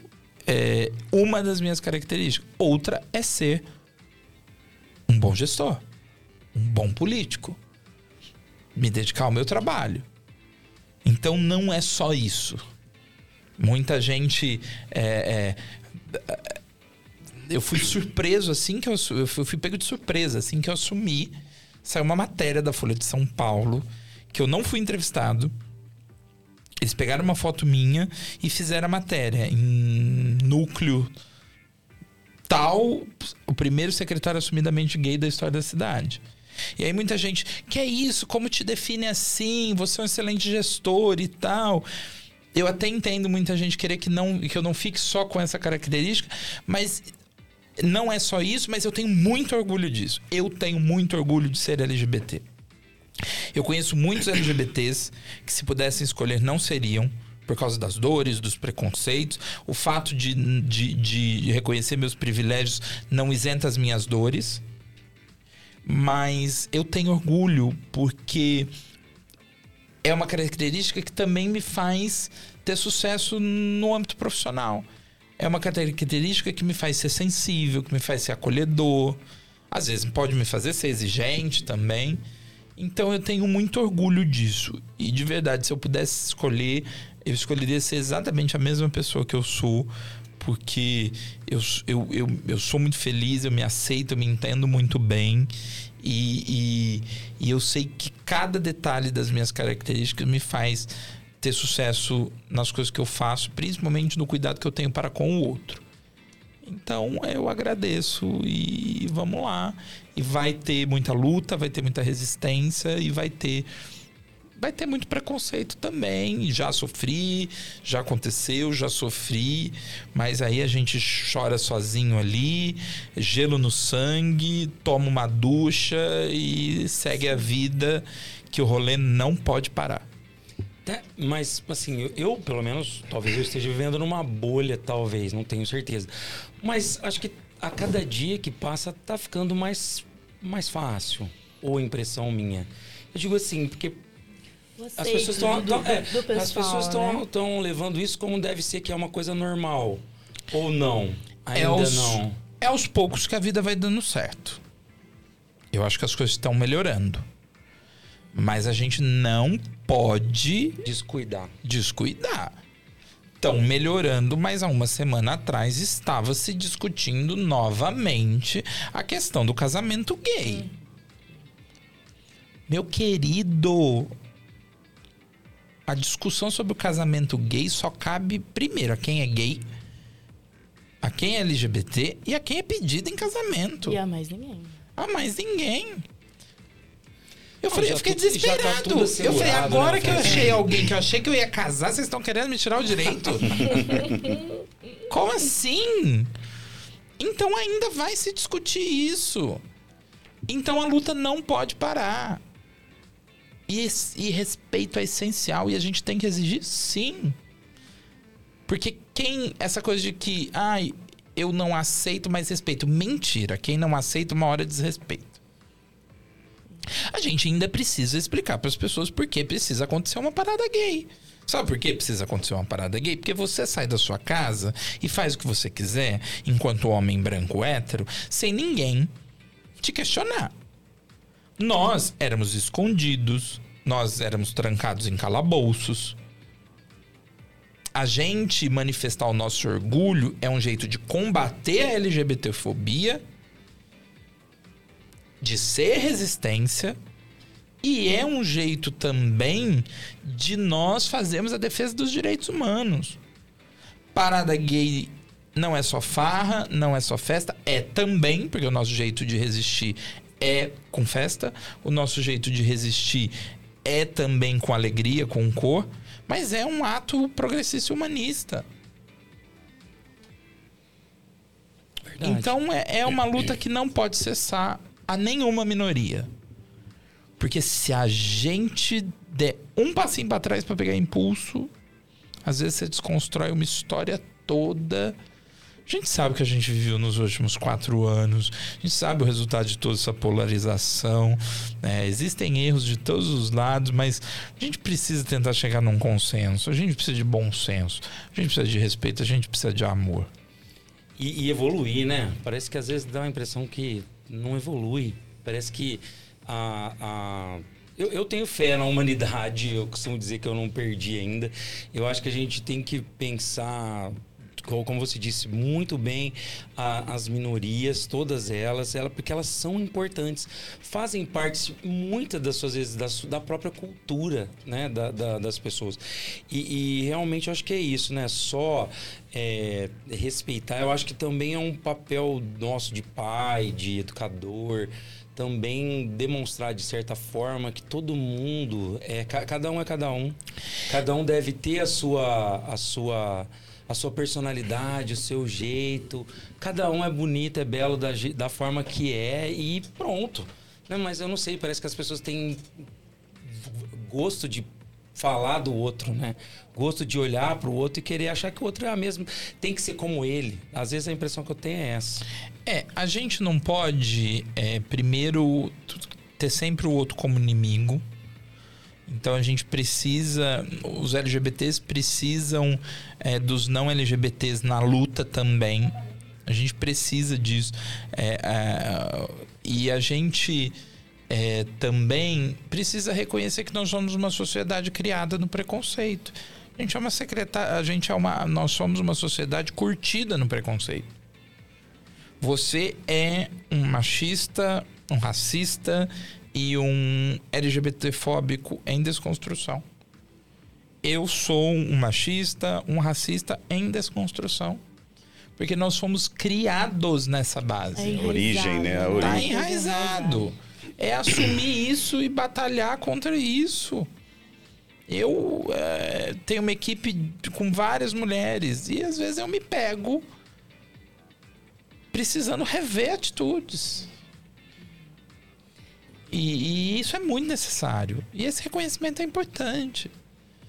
E, e se corrigir, se policiar, evoluir, melhorar, desconstruir. Inclusive, Pedro, a gente tem um recado aqui especial do secretário de Cultura e Turismo de Sales Oliveira, Fábio Borges. Ele falou, não sei se ele vai lembrar de mim, pergunta se ele lembra dos artesãos salenses. E ele, inclusive, é também, né, gay, assumido, e te mandou um abraço super especial. Claro que eu conheço, sei muito bem. É, é a união dos secretários LGBTs do interior da região metropolitana. É um beijo para ele e também é um batalhador é demais. é, pela cultura da cidade e pelos artesãos. E uma referência sempre muito bom poder trocar e aprender com ele. É, meu carinho e a minha gratidão pelo seu trabalho, porque impacta diretamente em Ribeirão Preto. Com certeza. E teve lá com a gente Vamos para ajudar lá o, no festival que a gente fez da Sales Beer. Também a prefeitura ajudou muito a É. gente. Foi muito legal, foi muito bacana. Bom, vamos com o nosso primeiro quadro, A Hora do Café? Bora. Bora. É hora de nós compartilharmos o que nós consumimos durante a semana, seja um livro, uma série, um filme, um prato de comida, que o importante é compartilhar. Natália, vai tu primeiro. Pegar Eu? sua De surpresa. É, eu gosto assim, é assim. O que, que você consumiu? Final de semana, Esse final de semana. apesar da chuvinha que não chega em Orlândia, mas no Poranga esteve Sério? presente no final de semana inteiro. Ribeirão Preto também calor. choveu, né? Choveu bastante. Muito. Aqui Muito. pula, aqui Não, pula. lá choveu um pouquinho, mas mesmo assim tava calor. E eu pude apreciar a Bela Vite da Salisbury. Gente, uma delícia. Ela é feita com casca de laranja, zimbro e tem mais um ingrediente. Casca de laranja, zimbro... Tem mais algum, Você tá puxando saco da Salisbury, Mas- hein? Ah, mas é muito bom, viciei. Perdeu o contrato agora. É. Decorou o roteiro. Você tava Ai, quase. Você tá igual eu na apresentação. Não adiantou o Pedro. merchan. é. Você tá igualzinho.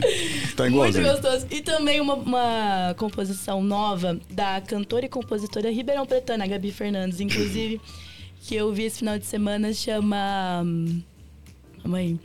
Eduardo e Mônica dos dias atuais. Ela resgata alguns trechos de Eduardo Legal. e Mônica, mesmo do Renato Russo, e ela coloca mais nos embalos atuais, assim, ela vai resgatando e comparando como se o casal fosse o casal atual. Muito legal. Gabi Fernandes, Eduardo e Mônica dos dias atuais. Quer dizer, foi cerveja e música, ela ficou bêbada o final de semana inteiro. Esqueceu. Né? Esqueceu.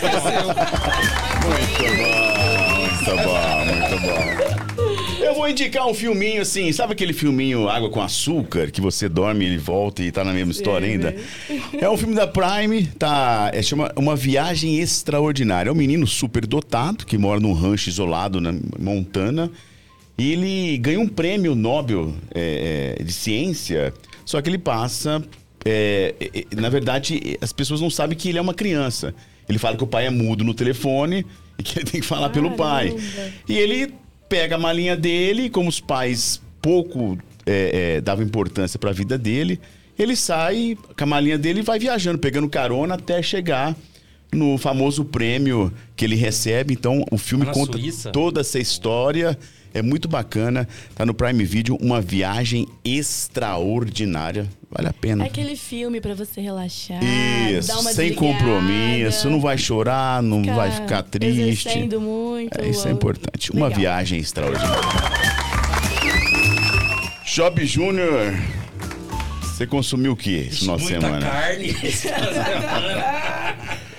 ah, eu, eu fui no Coxilha dos Pampas nessa quinta, sexta-feira, eu comi muito, muito mesmo. Depois, sábado, eu toquei, né, num casamento.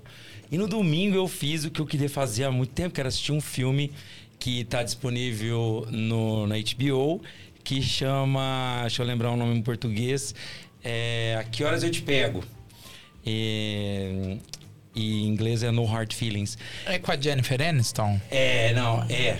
É, nossa. É ele mesmo. Ela mesma. Eu, eu falo assim, gente, eu, eu não sabia se eu assistia o filme ou se eu ficava babando nela. Ela é muito linda, Deselegante. maravilhosa. Elegante. Maravilhosa. Deselegante. Sua Acabamos de esposa tá falar de machismo. É, Não é poxa. questão de agora machismo, ele vai ser é questão, cancelado. eu posso falar de beleza, porque a beleza é filosófica Artística. também, vai, é artística. E ela é realmente cativante. E o que me fez... Ele ia, ele tava quase! Ele quase consertou. Troca o cativante por qualquer outra mas- coisa. Mas você sabe que. Que ela. Deselegante. Eu, eu nunca fui assim de assistir muito, por exemplo, jogos vorazes, eu não assisti. Deus me livre. Je- é, então, a, é a Lawrence. Jennifer Lawrence. Eu falei Aniston? Aniston. Desculpa, É. eu também. É É, que, eu- é que eu não. É. Gente, eu preciso contar uma coisa. são, mas eu não a- bebo e eu tô na segunda taça. Ai, beleza. Eu já tô meio alcoolizado é boa, aqui, ó. De boa, tranquilo. É Jennifer Lawrence. a- a- e o que me chamou a atenção, eu tava no TikTok rodando lá, e aí eu vi um. um- o personagem principal, né, que eu não vou lembrar o nome do ator agora, que ele fazendo uma versão de Man Eater, daquela uma música muito legal, só que ele fez uma versão no piano. E a música, a- o filme é praticamente baseado na música, muito legal. E a versão que ele fez no piano foi maravilhosa. Eu falei, não, preciso assistir esse filme. Eu gosto também de uma comedinha romântica, é um das, dos meus gêneros favoritos. Eu falei, eu tava louco para assistir, e esse final de semana eu consegui assistir. O final não é tanto quanto eu esperava, não vou dar spoiler, mas é um filme bem legalzinho. É, uma pena que comédia- ela morre, né? uma Não, não morre. não morre no final.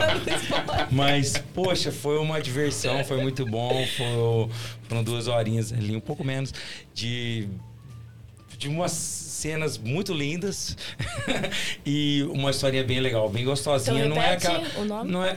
Chama A Que Horas Eu Te A Pego, tá Eu no HBO e em inglês é No Hard Feelings. Eu fico Vou impressionado com que, que legal, né? Saiu da churrascaria da Coxilha dos Pampa e foi Não, ver um como filme. consegue? Como consegue? Eu se eu Não, sair da Coxilha dos. Pampas, o filme eu assisto 10 minutos do filme. Olha lá ainda. Eu fico impressionado. Mas esse filme tem um sabor muito especial pra mim, porque foi o primeiro, o primeiro filme que eu vi com o meu companheiro no cinema. Ah, você Assistiu o primeiro encontro. Ah, que legal. Ele dá boa é sorte, ele é bom, ele é bom, o negócio é bom, hein? Eu adoro, eu gosto desses negocinhos assim, desse filme. A gente viu no cinema e foi, foi o primeiro filme que a gente viu no cinema junto. Foi muito legal. legal. Que bom. Legal. Eu Muito gostei. Bom. E eu lembrei, o outro, o outro ingrediente da cerveja é gengibre. Gengibre. Sopraram aí, Você né? lembrou? Ah, eu lem- ela lembrou Jorge da cervejaria A mandou pra Maju, ela. a um WhatsApp. Maju mandou pra ela. Um abraço, Jorge. Vamos lá então, Pedro. Agora é sua vez. A minha Sua vez, vez. Olha, como sec- secretário de Cultura e Turismo não tem final de semana, e eu trabalhei muito nesse final de semana, mas eu tive entre uma agenda o- e outra uma oportunidade de consumir eh, duas coisas muito legais que eu queria compartilhar. Ah, eu vi em São Paulo o filme nacional Pérola, que é baseado na obra do Mauro Razzi, que foi um sucesso no teatro brasileiro, com a Vera Rhodes e com o Sérgio Mamberti, direção do Murilo Benício, a Drica Moraes no personagem principal. Eu assisti no Itaú Cultural, mas eu fiquei sabendo que parece que está em cartaz no Iguatemi do no Cinépolis do Shopping Guatemi. Mas assim, é uma maravilha. É um desbunde, é uma coisa de louco e é maravilhoso. E foi muito importante assistir, ver a potência do nosso cinema. É um cinema de delicadeza. E depois tive a oportunidade de assistir um dos maiores atores brasileiros em cena no teatro, aí no teatro. E que vai virar Ribeirão ano que vem. Senhor Otávio Augusto, no auge dos seus mais de 80 anos, tropa lá no Teatro Vivo e que vem a Ribeirão ano que vem. Um grande espetáculo com dois grandes amigos no elenco, Alexandre Galindo e Daniel Marano. Texto do Gustavo Pinheiro, direção do César Augusto, da Companhia dos Atores. Então eu tive duas experiências muito impactantes com o cinema e com o teatro que eu gostaria de compartilhar com vocês. Então, a- em cima de tudo isso que vocês consumiram, eu tenho certeza que vocês vão amar Pérola. Assistam no cinema ou nas, nas, nas plataformas de streaming. E quando tiver a tropa é, em Ribeirão. Aliás, quando vier o ano que vem, vocês três são meus convidados para assistir. Opa! Vamos cobrar, hein? Vamos Porque é um cobrar. grande espetáculo, muito legal, os Legal, dois. legal. Muito bom, muito bom, muito bom. Nossa hora do café. Muito bom, muito bom. Produtivo. Agora, Pedro, nós Eu vamos. jurava que vinha um café pra dar uma curada na, na cerveja. E não, veio. mas tem mais cerveja, tem mais- Ah, que legal. Quem Não sabe, né? ainda Gente, vem. ao vivo, amanhã eu tenho que estar na secretaria às 8 e meia da manhã. Ah, que legal. Agora nós temos aqui 10 perguntinhas que a gente intitula como Papo Reto. Muda até uma musiquinha mais tranquila, mais teatral aqui o negócio. Muda a voz, enfim. Aliás, uma bela voz. Parabéns. Obrigado, obrigado, Radialista, obrigado. radialista também. Radialismo família- no Senac. Essa família é talentosíssima, né? Pois é, Porque só tua tem irmã, figura. tua irmã é uma grande atriz, além de ser uma super jornalista, uma super gestora de crise, né? É uma Encontrei a Sônia de Paula, com quem ela trabalhou Gente finíssima. é, semana passada no Teatro Pedro II. E que bom, é uma cidade. Pô, além de, de viver, de ter membros da, da, da saúde, médico na família, saber que tem a- mais um grande artista. Eu não conheço, conheço só sei da história do seu pai, da, sua- da, da, Renata sua. Mas assim, todo mundo que eu já ouvi falar e que eu conheci, muito talentoso. Parabéns. Você conheceu o grande mestre que é o papai. e o Paulinho, sim. o Paulinho, que é irmão, também, mé- também é médico, ele toca na guitarra na minha banda. Jura? Família aí. Maravilha! É de doido. Ah, um comunicador social, é, um locutor, uma atriz e um Fotógrafa. e Uma um fotógrafa. Um médico músico, o pai é médico. A mãe toca piano também, né? É E uma advogada fotógrafa. Que Nossa, vocês doideira. pegaram tudo para vocês, né? Vamos lá, Pedro. Se você fosse escrever um livro sobre a sua vida, qual seria o título desse livro? Solta o rugido do leão. Boa. Fala nisso, eu vi uma, da uma- língua. eu vi uma reportagem sua, você era bem mais novo, já falava, já Não, usava não era mais novo, era mais magro. mais magro. É, ah, é, tá. Você é, usava esse bordão. é, é, é.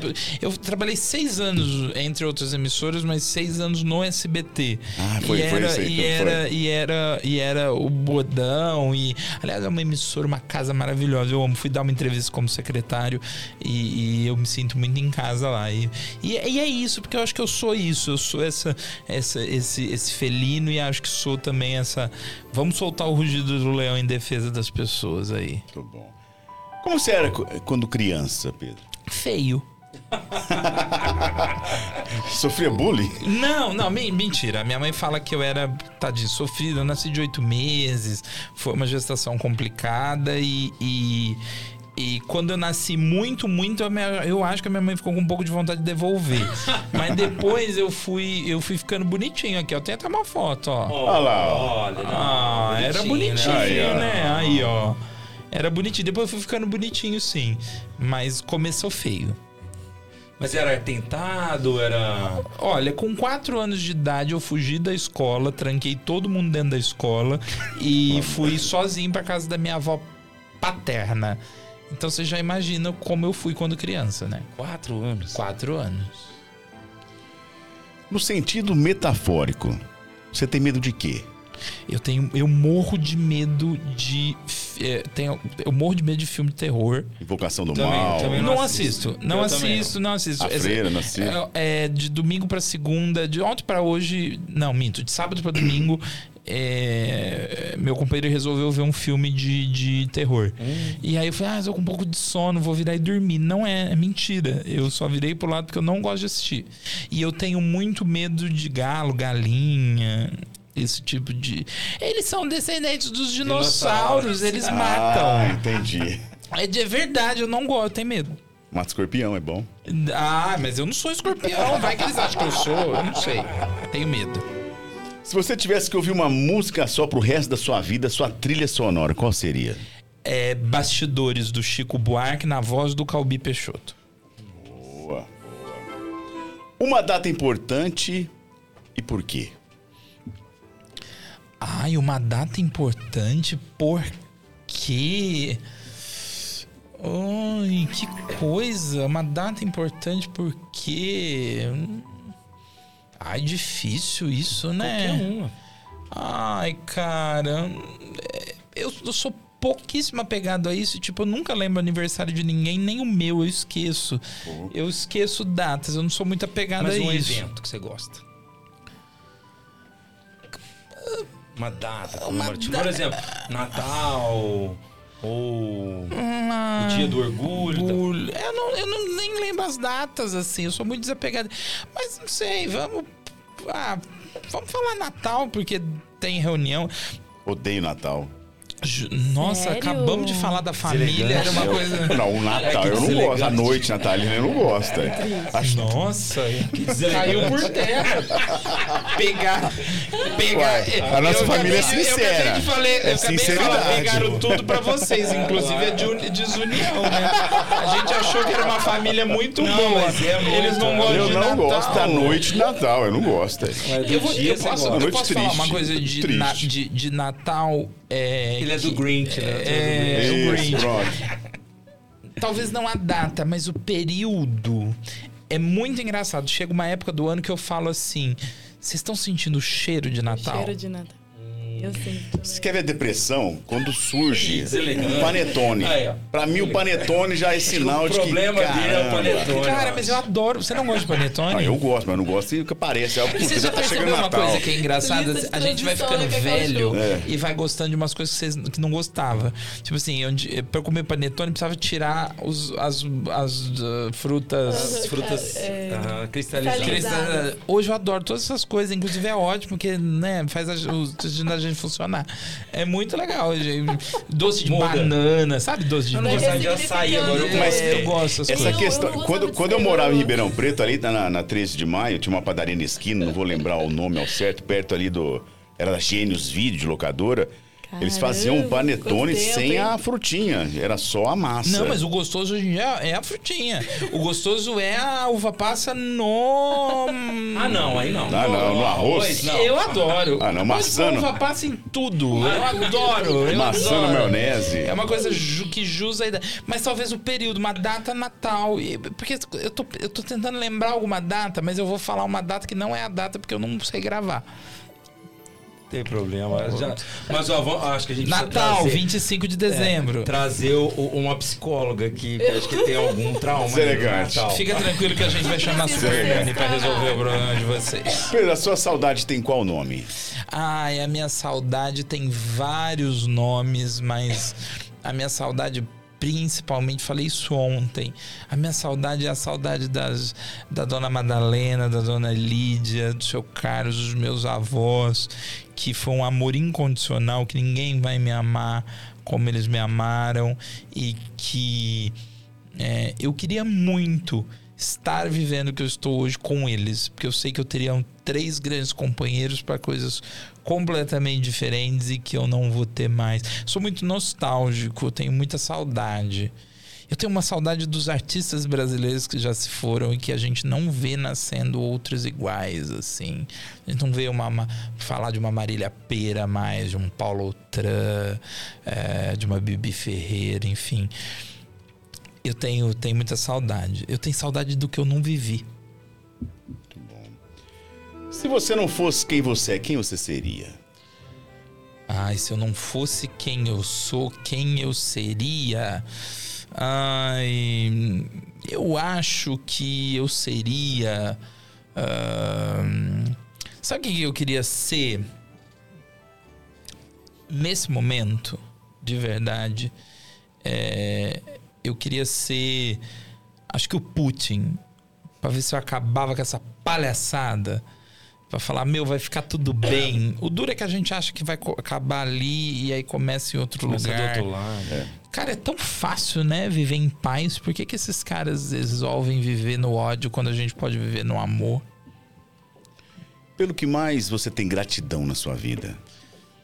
Eu tenho gratidão, uma gratidão imensa a três caras muito fodas que me deram a oportunidade de eu estar vivendo esse momento primeiro o Alessandro Maraca, que era presidente municipal do partido é, quando eu cheguei na secretaria, e é meu amigo, meu irmão, meu líder municipal. Deputado Baleia Rossi, meu líder nacional, deputado mais atuante do estado de São Paulo, e ao prefeito Duarte Nogueira, que virou meu líder e que entendeu a demanda e que está ali comigo. É, eu amo o meu trabalho e é uma, eu tô tendo uma oportunidade que eu sei que eu sou privilegiadíssimo. Então, eu tenho uma gratidão imensa a esses três caras e, em nome deles, agradecer todo mundo que tá junto. Porque não é só a mim que eles proporcionam isso, é para uma galera toda. Não é só sobre mim, é sobre muita gente. Agora, Pedro, se você pudesse ligar para você mesmo, que qualquer momento do passado ou futuro para quando você ligaria e o que você diria? Eu ligaria antes de entrar aqui e falaria: não bebe. não bebe porque o chopp é forte, você não dá conta. é, não, é, delicioso. É, é, fraquinho. Querido, mas eu não posso, eu não posso nem com a vírgula. Entendeu? Você bebeu achando que vinha o café, você não pegou água até agora. O, o, o gordinho comeu o hambúrguer sozinho. Entendeu? Eu ligaria antes de começar e falaria: não bebe. Não pelo Chopp, que é uma marca maravilhosa e que a gente tá fazendo merchan aqui. O problema sou eu, que não vou trabalhar amanhã. Amanhã você vai acordar mais animado. Vou, não tem escolha, né? É, o Paulo entra na minha casa e me tira da cama no soco se eu não for trabalhar. Muito bom, muito bom. Passou pelo crivo do Papo Reto. Agora eu vou convidar você a participar do nosso Papo Surpresa. Dentro desta recipiente aqui, nós temos 20 bolinhas intituladas como Pokébolas. Por quê? Gente, é Pokébola mesmo! Gente, jogou de infância isso. É. Cara... Parece a Pokébola ou a, a, a, Lembra que vinha na, na na Antártica, que tinha a Pokébola? é verdade. Você lembra eu disso? Sou, não, eu sou mais velho. Ele comia Pokébola, né? Então, nós temos 20 Pokébolas, você, vai escolher 10. aí, vai sortear uma de 10? cada vez. 10. Uma, uma de cada, cada vez você entrega pra Natália, né, pro Job, Natália já vai até completar 10. Boa sorte. Tem de tudo aí, hein? De quinta série a. A pergunta política. Nossa. Filosofia.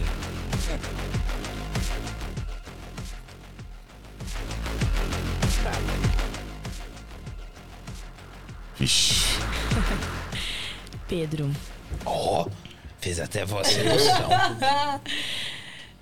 esquecer de todo mundo ou todo mundo esquecer de você? O que você prefere? Eu prefiro que todo mundo esqueça de mim. Porque esquecer de todo mundo é tristíssimo. Eu convivi com Alzheimer e tô convivendo recentemente. Hum. Se todo mundo esquecer hum. de mim com os meus dons de ator, eu posso viver vários eus. Oh. Olha! Mas esquecer de todo mundo é muito triste. Uma bolinha para mim. Muito. Pokémon, tenho que pegar, eu sei. Pegá-los eu tenho.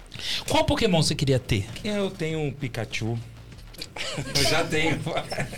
eu tenho. Eu tenho uma coleção de action figures.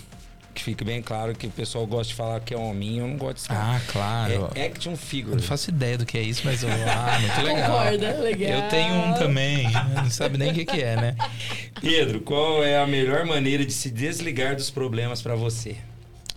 A melhor maneira de desligar dos problemas pra mim, eu tenho cansaço mental, não tenho cansaço físico, dormo muito pouco, mas viajar é, é, pra Disney é a melhor momento, maneira coisa que tem. De, de- de- de desligar. Não tem jeito de você responder o WhatsApp numa montanha russa. É verdade. Uma pra Natáisla, Vamos lá. uma bolinha pra Natáisla. Terceira pergunta. Tem mais cerveja lá, vou lá buscar. Não, obrigado. É. Maravilhoso. Pedro, qual foi o medo mais bizarro que você já teve? Amor, eu acabei de falar que eu tenho medo de galinha. Você consegue achar que tem algo mais bizarro que isso? Pombo, um pombo. Por que o medo De- da galinha? Ah, eu acho que ela vai me. Eu acho que ela vai me matar. É verdade, eu acho que ela vai me matar. Eu tenho medo mesmo, de verdade. Não consigo. É, é, é. Muito bom. Vamos lá para a quarta pergunta. Qual foi a coisa mais absurda que você viu este ano?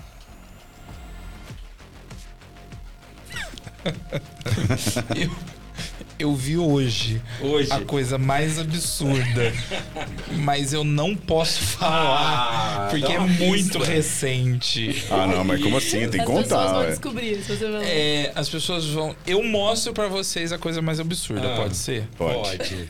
Então Nós tá. Vocês vão ver se vão ver se vocês não é vão concordar ou não. comigo. Essa é a coisa mais absurda. A Natália tá paralisada ali, ó. Quer ver? Nossa. Ah, não é possível, né? Nossa, que que é absurdo. Isso aí é deselegante Ah, demais. pior é o Thiago, que é palmeirense. Deselegante. Isso aconteceu na Catedral Metropolitana de Ribeirão Preto. Pelo amor de Nossa, gosto também é igual. Isso não é absurdo? É chocante. Não é? Pra mim ou pra Nath agora? Eu perguntei do bis... Não, é pra mim. Então, Nath, vai lá. Por que, que ele não pega na minha bola? Tu eu pego. Não, ele. duas. Ah, O Thiago é enjoado. Poxa, eu acabei de fazer 10 perguntas, você tem que fazer alguma coisa também, Ah, né? entendi. Tem que fazer valer esse cachê milionário aqui. Você vai o lanche, pô. Uma coisa que te deixa muito feliz e muito triste atualmente. Ai, uma coisa que me deixa muito feliz atualmente é quando é, a gente consegue entregar uma ação, um evento redondo, chegar em casa, tomar um banho e falar: cara, meu compromisso com a cidade está entregue. É, e uma coisa que me deixa muito triste é quando às vezes as pessoas não compreendem o que a gente está tentando fazer e que mesmo talvez depois da gente sentar, dialogar, tentar explicar e seja quem quem está como sociedade recebendo ou quem está trabalhando junto e a pessoa não consegue entender. E aí eu fico triste porque eu estou tentando fazer o melhor possível mas eu já. Aí é questão de constatação de que nem sempre a gente vai agradar. É verdade. Uma bolinha para mim. Uma pokebola. Uma pokebola. Pokebola. Pokémon. Não. Não. Esse meu jeito Não. de viver. Não, o melhor foi a hora que eu nunca falei: igual. qual Pokémon você gostaria de ter? Ele falou: já tenho Já um Pikachu. tenho. Pensei que ele ia pegar e tirar ele da coleira. Tá aqui, ó. Ah, esse aqui, essa pergunta aqui já saiu. Eu vou fazer outra, então, minha aqui agora. Se você encontrasse um ET, o que você diria pra ele? Pode adicionar essa pergunta aí na É, não, é tinha. Não, eu acho que tem aí. Porque essa aqui é de fobia. Fobia você já falou. Agora, Não, não falei de fobia, eu falei de encontra- medo. Mas fala do ET, que Ele é mais acha legal. bobinha, mas... Eu acho, engra... eu acho engraçado que ele saiu da fobia e foi pro ET. Você tem medo de ET? Não, não, eu só não. Bom, eu acho que ele não ia vir aqui. Bom, eu sou um, um, um sou político. marciano. Tudo Ah, não. bem, Ah, eu sou bom. republicano. Eu ia falar pra você, seja bem-vindo. Qual que era a tua Welcome resposta? to Ribeirão. Real, Vamos, vamos tomar um chopp. Pelo amor Não, de Deus. Ah, isso aí é muito legal, hein? hein? Vai causar o efeito que você quer. Da Nath agora. Qual que era a tua resposta? Se teve essa? Vixe, eu tenho que dar uma aula aqui. Não, mas eu sei que você, tá fazendo você tá arrumando, velho. Tá fazendo embora, aqui. Você tá arrumando, velho. Pedro, qual foi o filme que mais te fez chorar e o que mais te fez rir? Nossa senhora. Como esse momento Marília Gabriela é. vida, né? Um ator, compositor. É, o, o que mais me fez chorar e o que mais me fez rir. Ai, que coisa. Bom. ah, é. Tá vendo? Eu devia ter ligado pra mim e falar: não bebe, não bebe, não bebe. Ah, sem dúvida nenhuma, eu acho que as melhores risadas que eu tive no cinema foi nos Minhas Mães, né? Nos Minha Mãe é uma, Uma peça, peça, do Paulo. Gustavo. Ai, Perfeito. Não tenho dúvida. Acho que eu nunca ri tanto na minha Nossa, vida amo. a nível de passar mal como eu ri nos filmes do Paulo Gustavo. E de chorar, eu não sou muito. Ai, tem um filme, eu chorei bastante. Que é aquele filme do menino que. eh, eu não vou lembrar o nome do filme. Que a, a- que a, a Julia Roberts e o Owen Wilson são os pais do menino. É, é, extraordinário, chama o filme. Extraordinário. Nossa, extraordinário, Extraordinário. perfeito. É, eu chorei Tem a muito naquele face- filme. Chorei muito naquele filme. Eu choro muito no Titanic também. Ah, não. Consegue chorar ainda. Toda Ai, vez eu, também assisto eu Titanic. Primeiro que Titanic não é um filme que você pode começar a ver quando você tá pra sair, senão você vai perder o seu programa, que dura três horas. Segunda coisa que eu ainda acho que eu, eu sempre assisto Titanic ah, torcendo pra não afundar. Como se fosse dar certo. Não é Como se fosse a primeira vez que você tivesse Se fosse a primeira vez. E é meu filme preferido. Eu acho que é um marco do cinema é, mundial e, e eu choro ainda. Quando as pessoas morrem, eu choro. Fica comovido. Eu fico, eu acho, eu acho uma obra-prima. Uma pra mim agora. Essa é a do. Só porque eu já li ela. Vamos lá, vamos. Ah, Essa é uma das minhas favoritas. Se eu fosse almoçar na sua casa de surpresa, qual seria o almoço? Olha.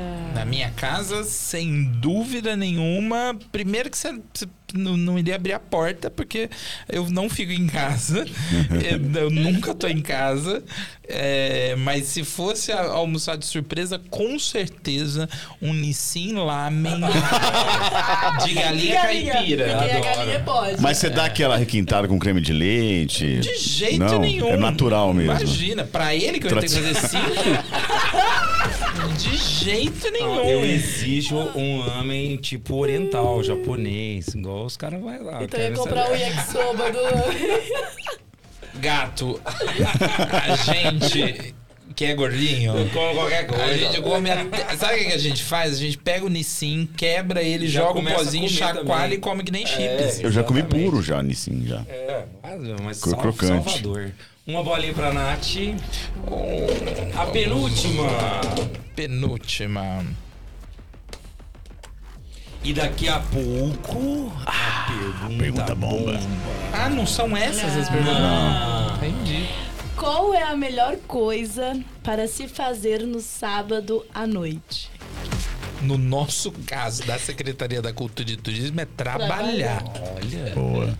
É a melhor coisa pra se fazer no sábado. Mas eu posso dizer uma coisa que eu adoro, saindo do- da, da questão de. Né, que às vezes o povo deve estar falando, ah, esse gordinho piegas, não trabalha tanto assim. Não, não, nesse momento sim. Mas eu, eu adoro uma reunião, um- uma, um- um- uma reunião entre os meus amigos muito próximos. É, vou até falar lá em Cravinhos, minha turma querida, com, com- na casa de uma amiga muito especial que cozinha maravilhosamente bem. Ela faz sempre um jantar, uma coisa. A gente fica vendo clipes no, no, no- O marido é DJ, Ju, Fábio. E a gente vê uns clipes, ela cozinha, a gente bebe e fica só a gente. É uma coisa. A gente fala fazer uma social. É uma delícia. Eu tô com E saudade de fazer isso. E a última? A A última. última. Derradeira. Não vai vir a do ET. Não vai. Vamos lá para a última e depois dela, pergunta bomba. Ah, ah lá, qual que é? A do ET. Mas eu vou emendar outra. Ô, Você Horário de verão, sim ou não? Sim. Sim, porque pensando em Ribeirão Preto, que é uma cidade de, de muito. A nossa essência é bares e restaurantes. A gente é uma cidade botequeira. A gente é uma, setor- o setor dos bares é forte, precisa ser fomentado, que sofreu na pandemia. E eu sei da importância disso, sem pestanejar. E eu, particularmente, gosto também. Então, como cidadão e como secretário, sim, sim, sim, sim. E pelo setor de bares e restaurantes, sempre. Muito bom! Passou tranquilo aí pela nosso, De boa. Mas é nossas agora que o bicho pokebolas. Não é isso? pega. Olha. É agora que o bicho pega. É o seguinte, faça a pergunta, fica à vontade. Né? Tem que registrar se ele vai ou não. Pedro, Hum. você aceita. Você terá coragem. Você terá. o, o, o- como se diz assim? A força de responder a nossa pergunta bomba. Sim ou não? Ô, Raul Gil. pra quem você Tô mais, tira... pra, tô mais pra outro gordinho lá, qual é o nome dele mesmo? O Barros lá, o Gilberto Gilberto, Barros. nossa, Nossa, você foi longe, hein? meu Se aposentou Deus já. Tão antes da É. Ô, pra quem você tira o chapéu, é claro que eu não Sim. vou fugir da raia. Olha! Ainda bem. Seus advogados estão aí, não, né? Só os Né, assessores. Eles não tá bom. existem, né? Ah, na então tá bom. verdade. A gente não tem É, dinheiro pra isso. Eu vou pedir para que a Natália Hum, faça as perguntas. eu também gostaria que ela fizesse. Ah, as perguntas, viu? Não é só um. É, porque você foi muito simpático, então a gente resolveu dobrar. Aumentar. Que legal. Dobrar. E aí, como um bom. Pode ir? Pode, Pode ser? Tem o rito Eu do cargo, ir? tá? Tem coisa que não pode ser dita. Não, a gente tem essa, esse discernimento. Prepara então, que agora chega. Não vou falar do meu passado sentimental. Ah, Mesmo que senão vocês vão ser perseguidos na rua. Pedro. calma. Olha o Gil, tá? João Cleber. Daqui a pouquinho, depois dos nossos. Tô brincando. Tá, é suave. Qual seria o calendário cultural ideal para agradar todos os gostos da população? o calendário de 2023 que nós vamos entregar no final do ano. Caramba! O calendário executado na gestão do Arte Nogueira pela nossa equipe, em consenso com a sociedade civil e de muito trabalho da Secretaria da Cultura e Turismo de Ribeirão Preto, em parceria com todas as demais secretarias, autarquias e fundações. Foi bela escada agora, hein?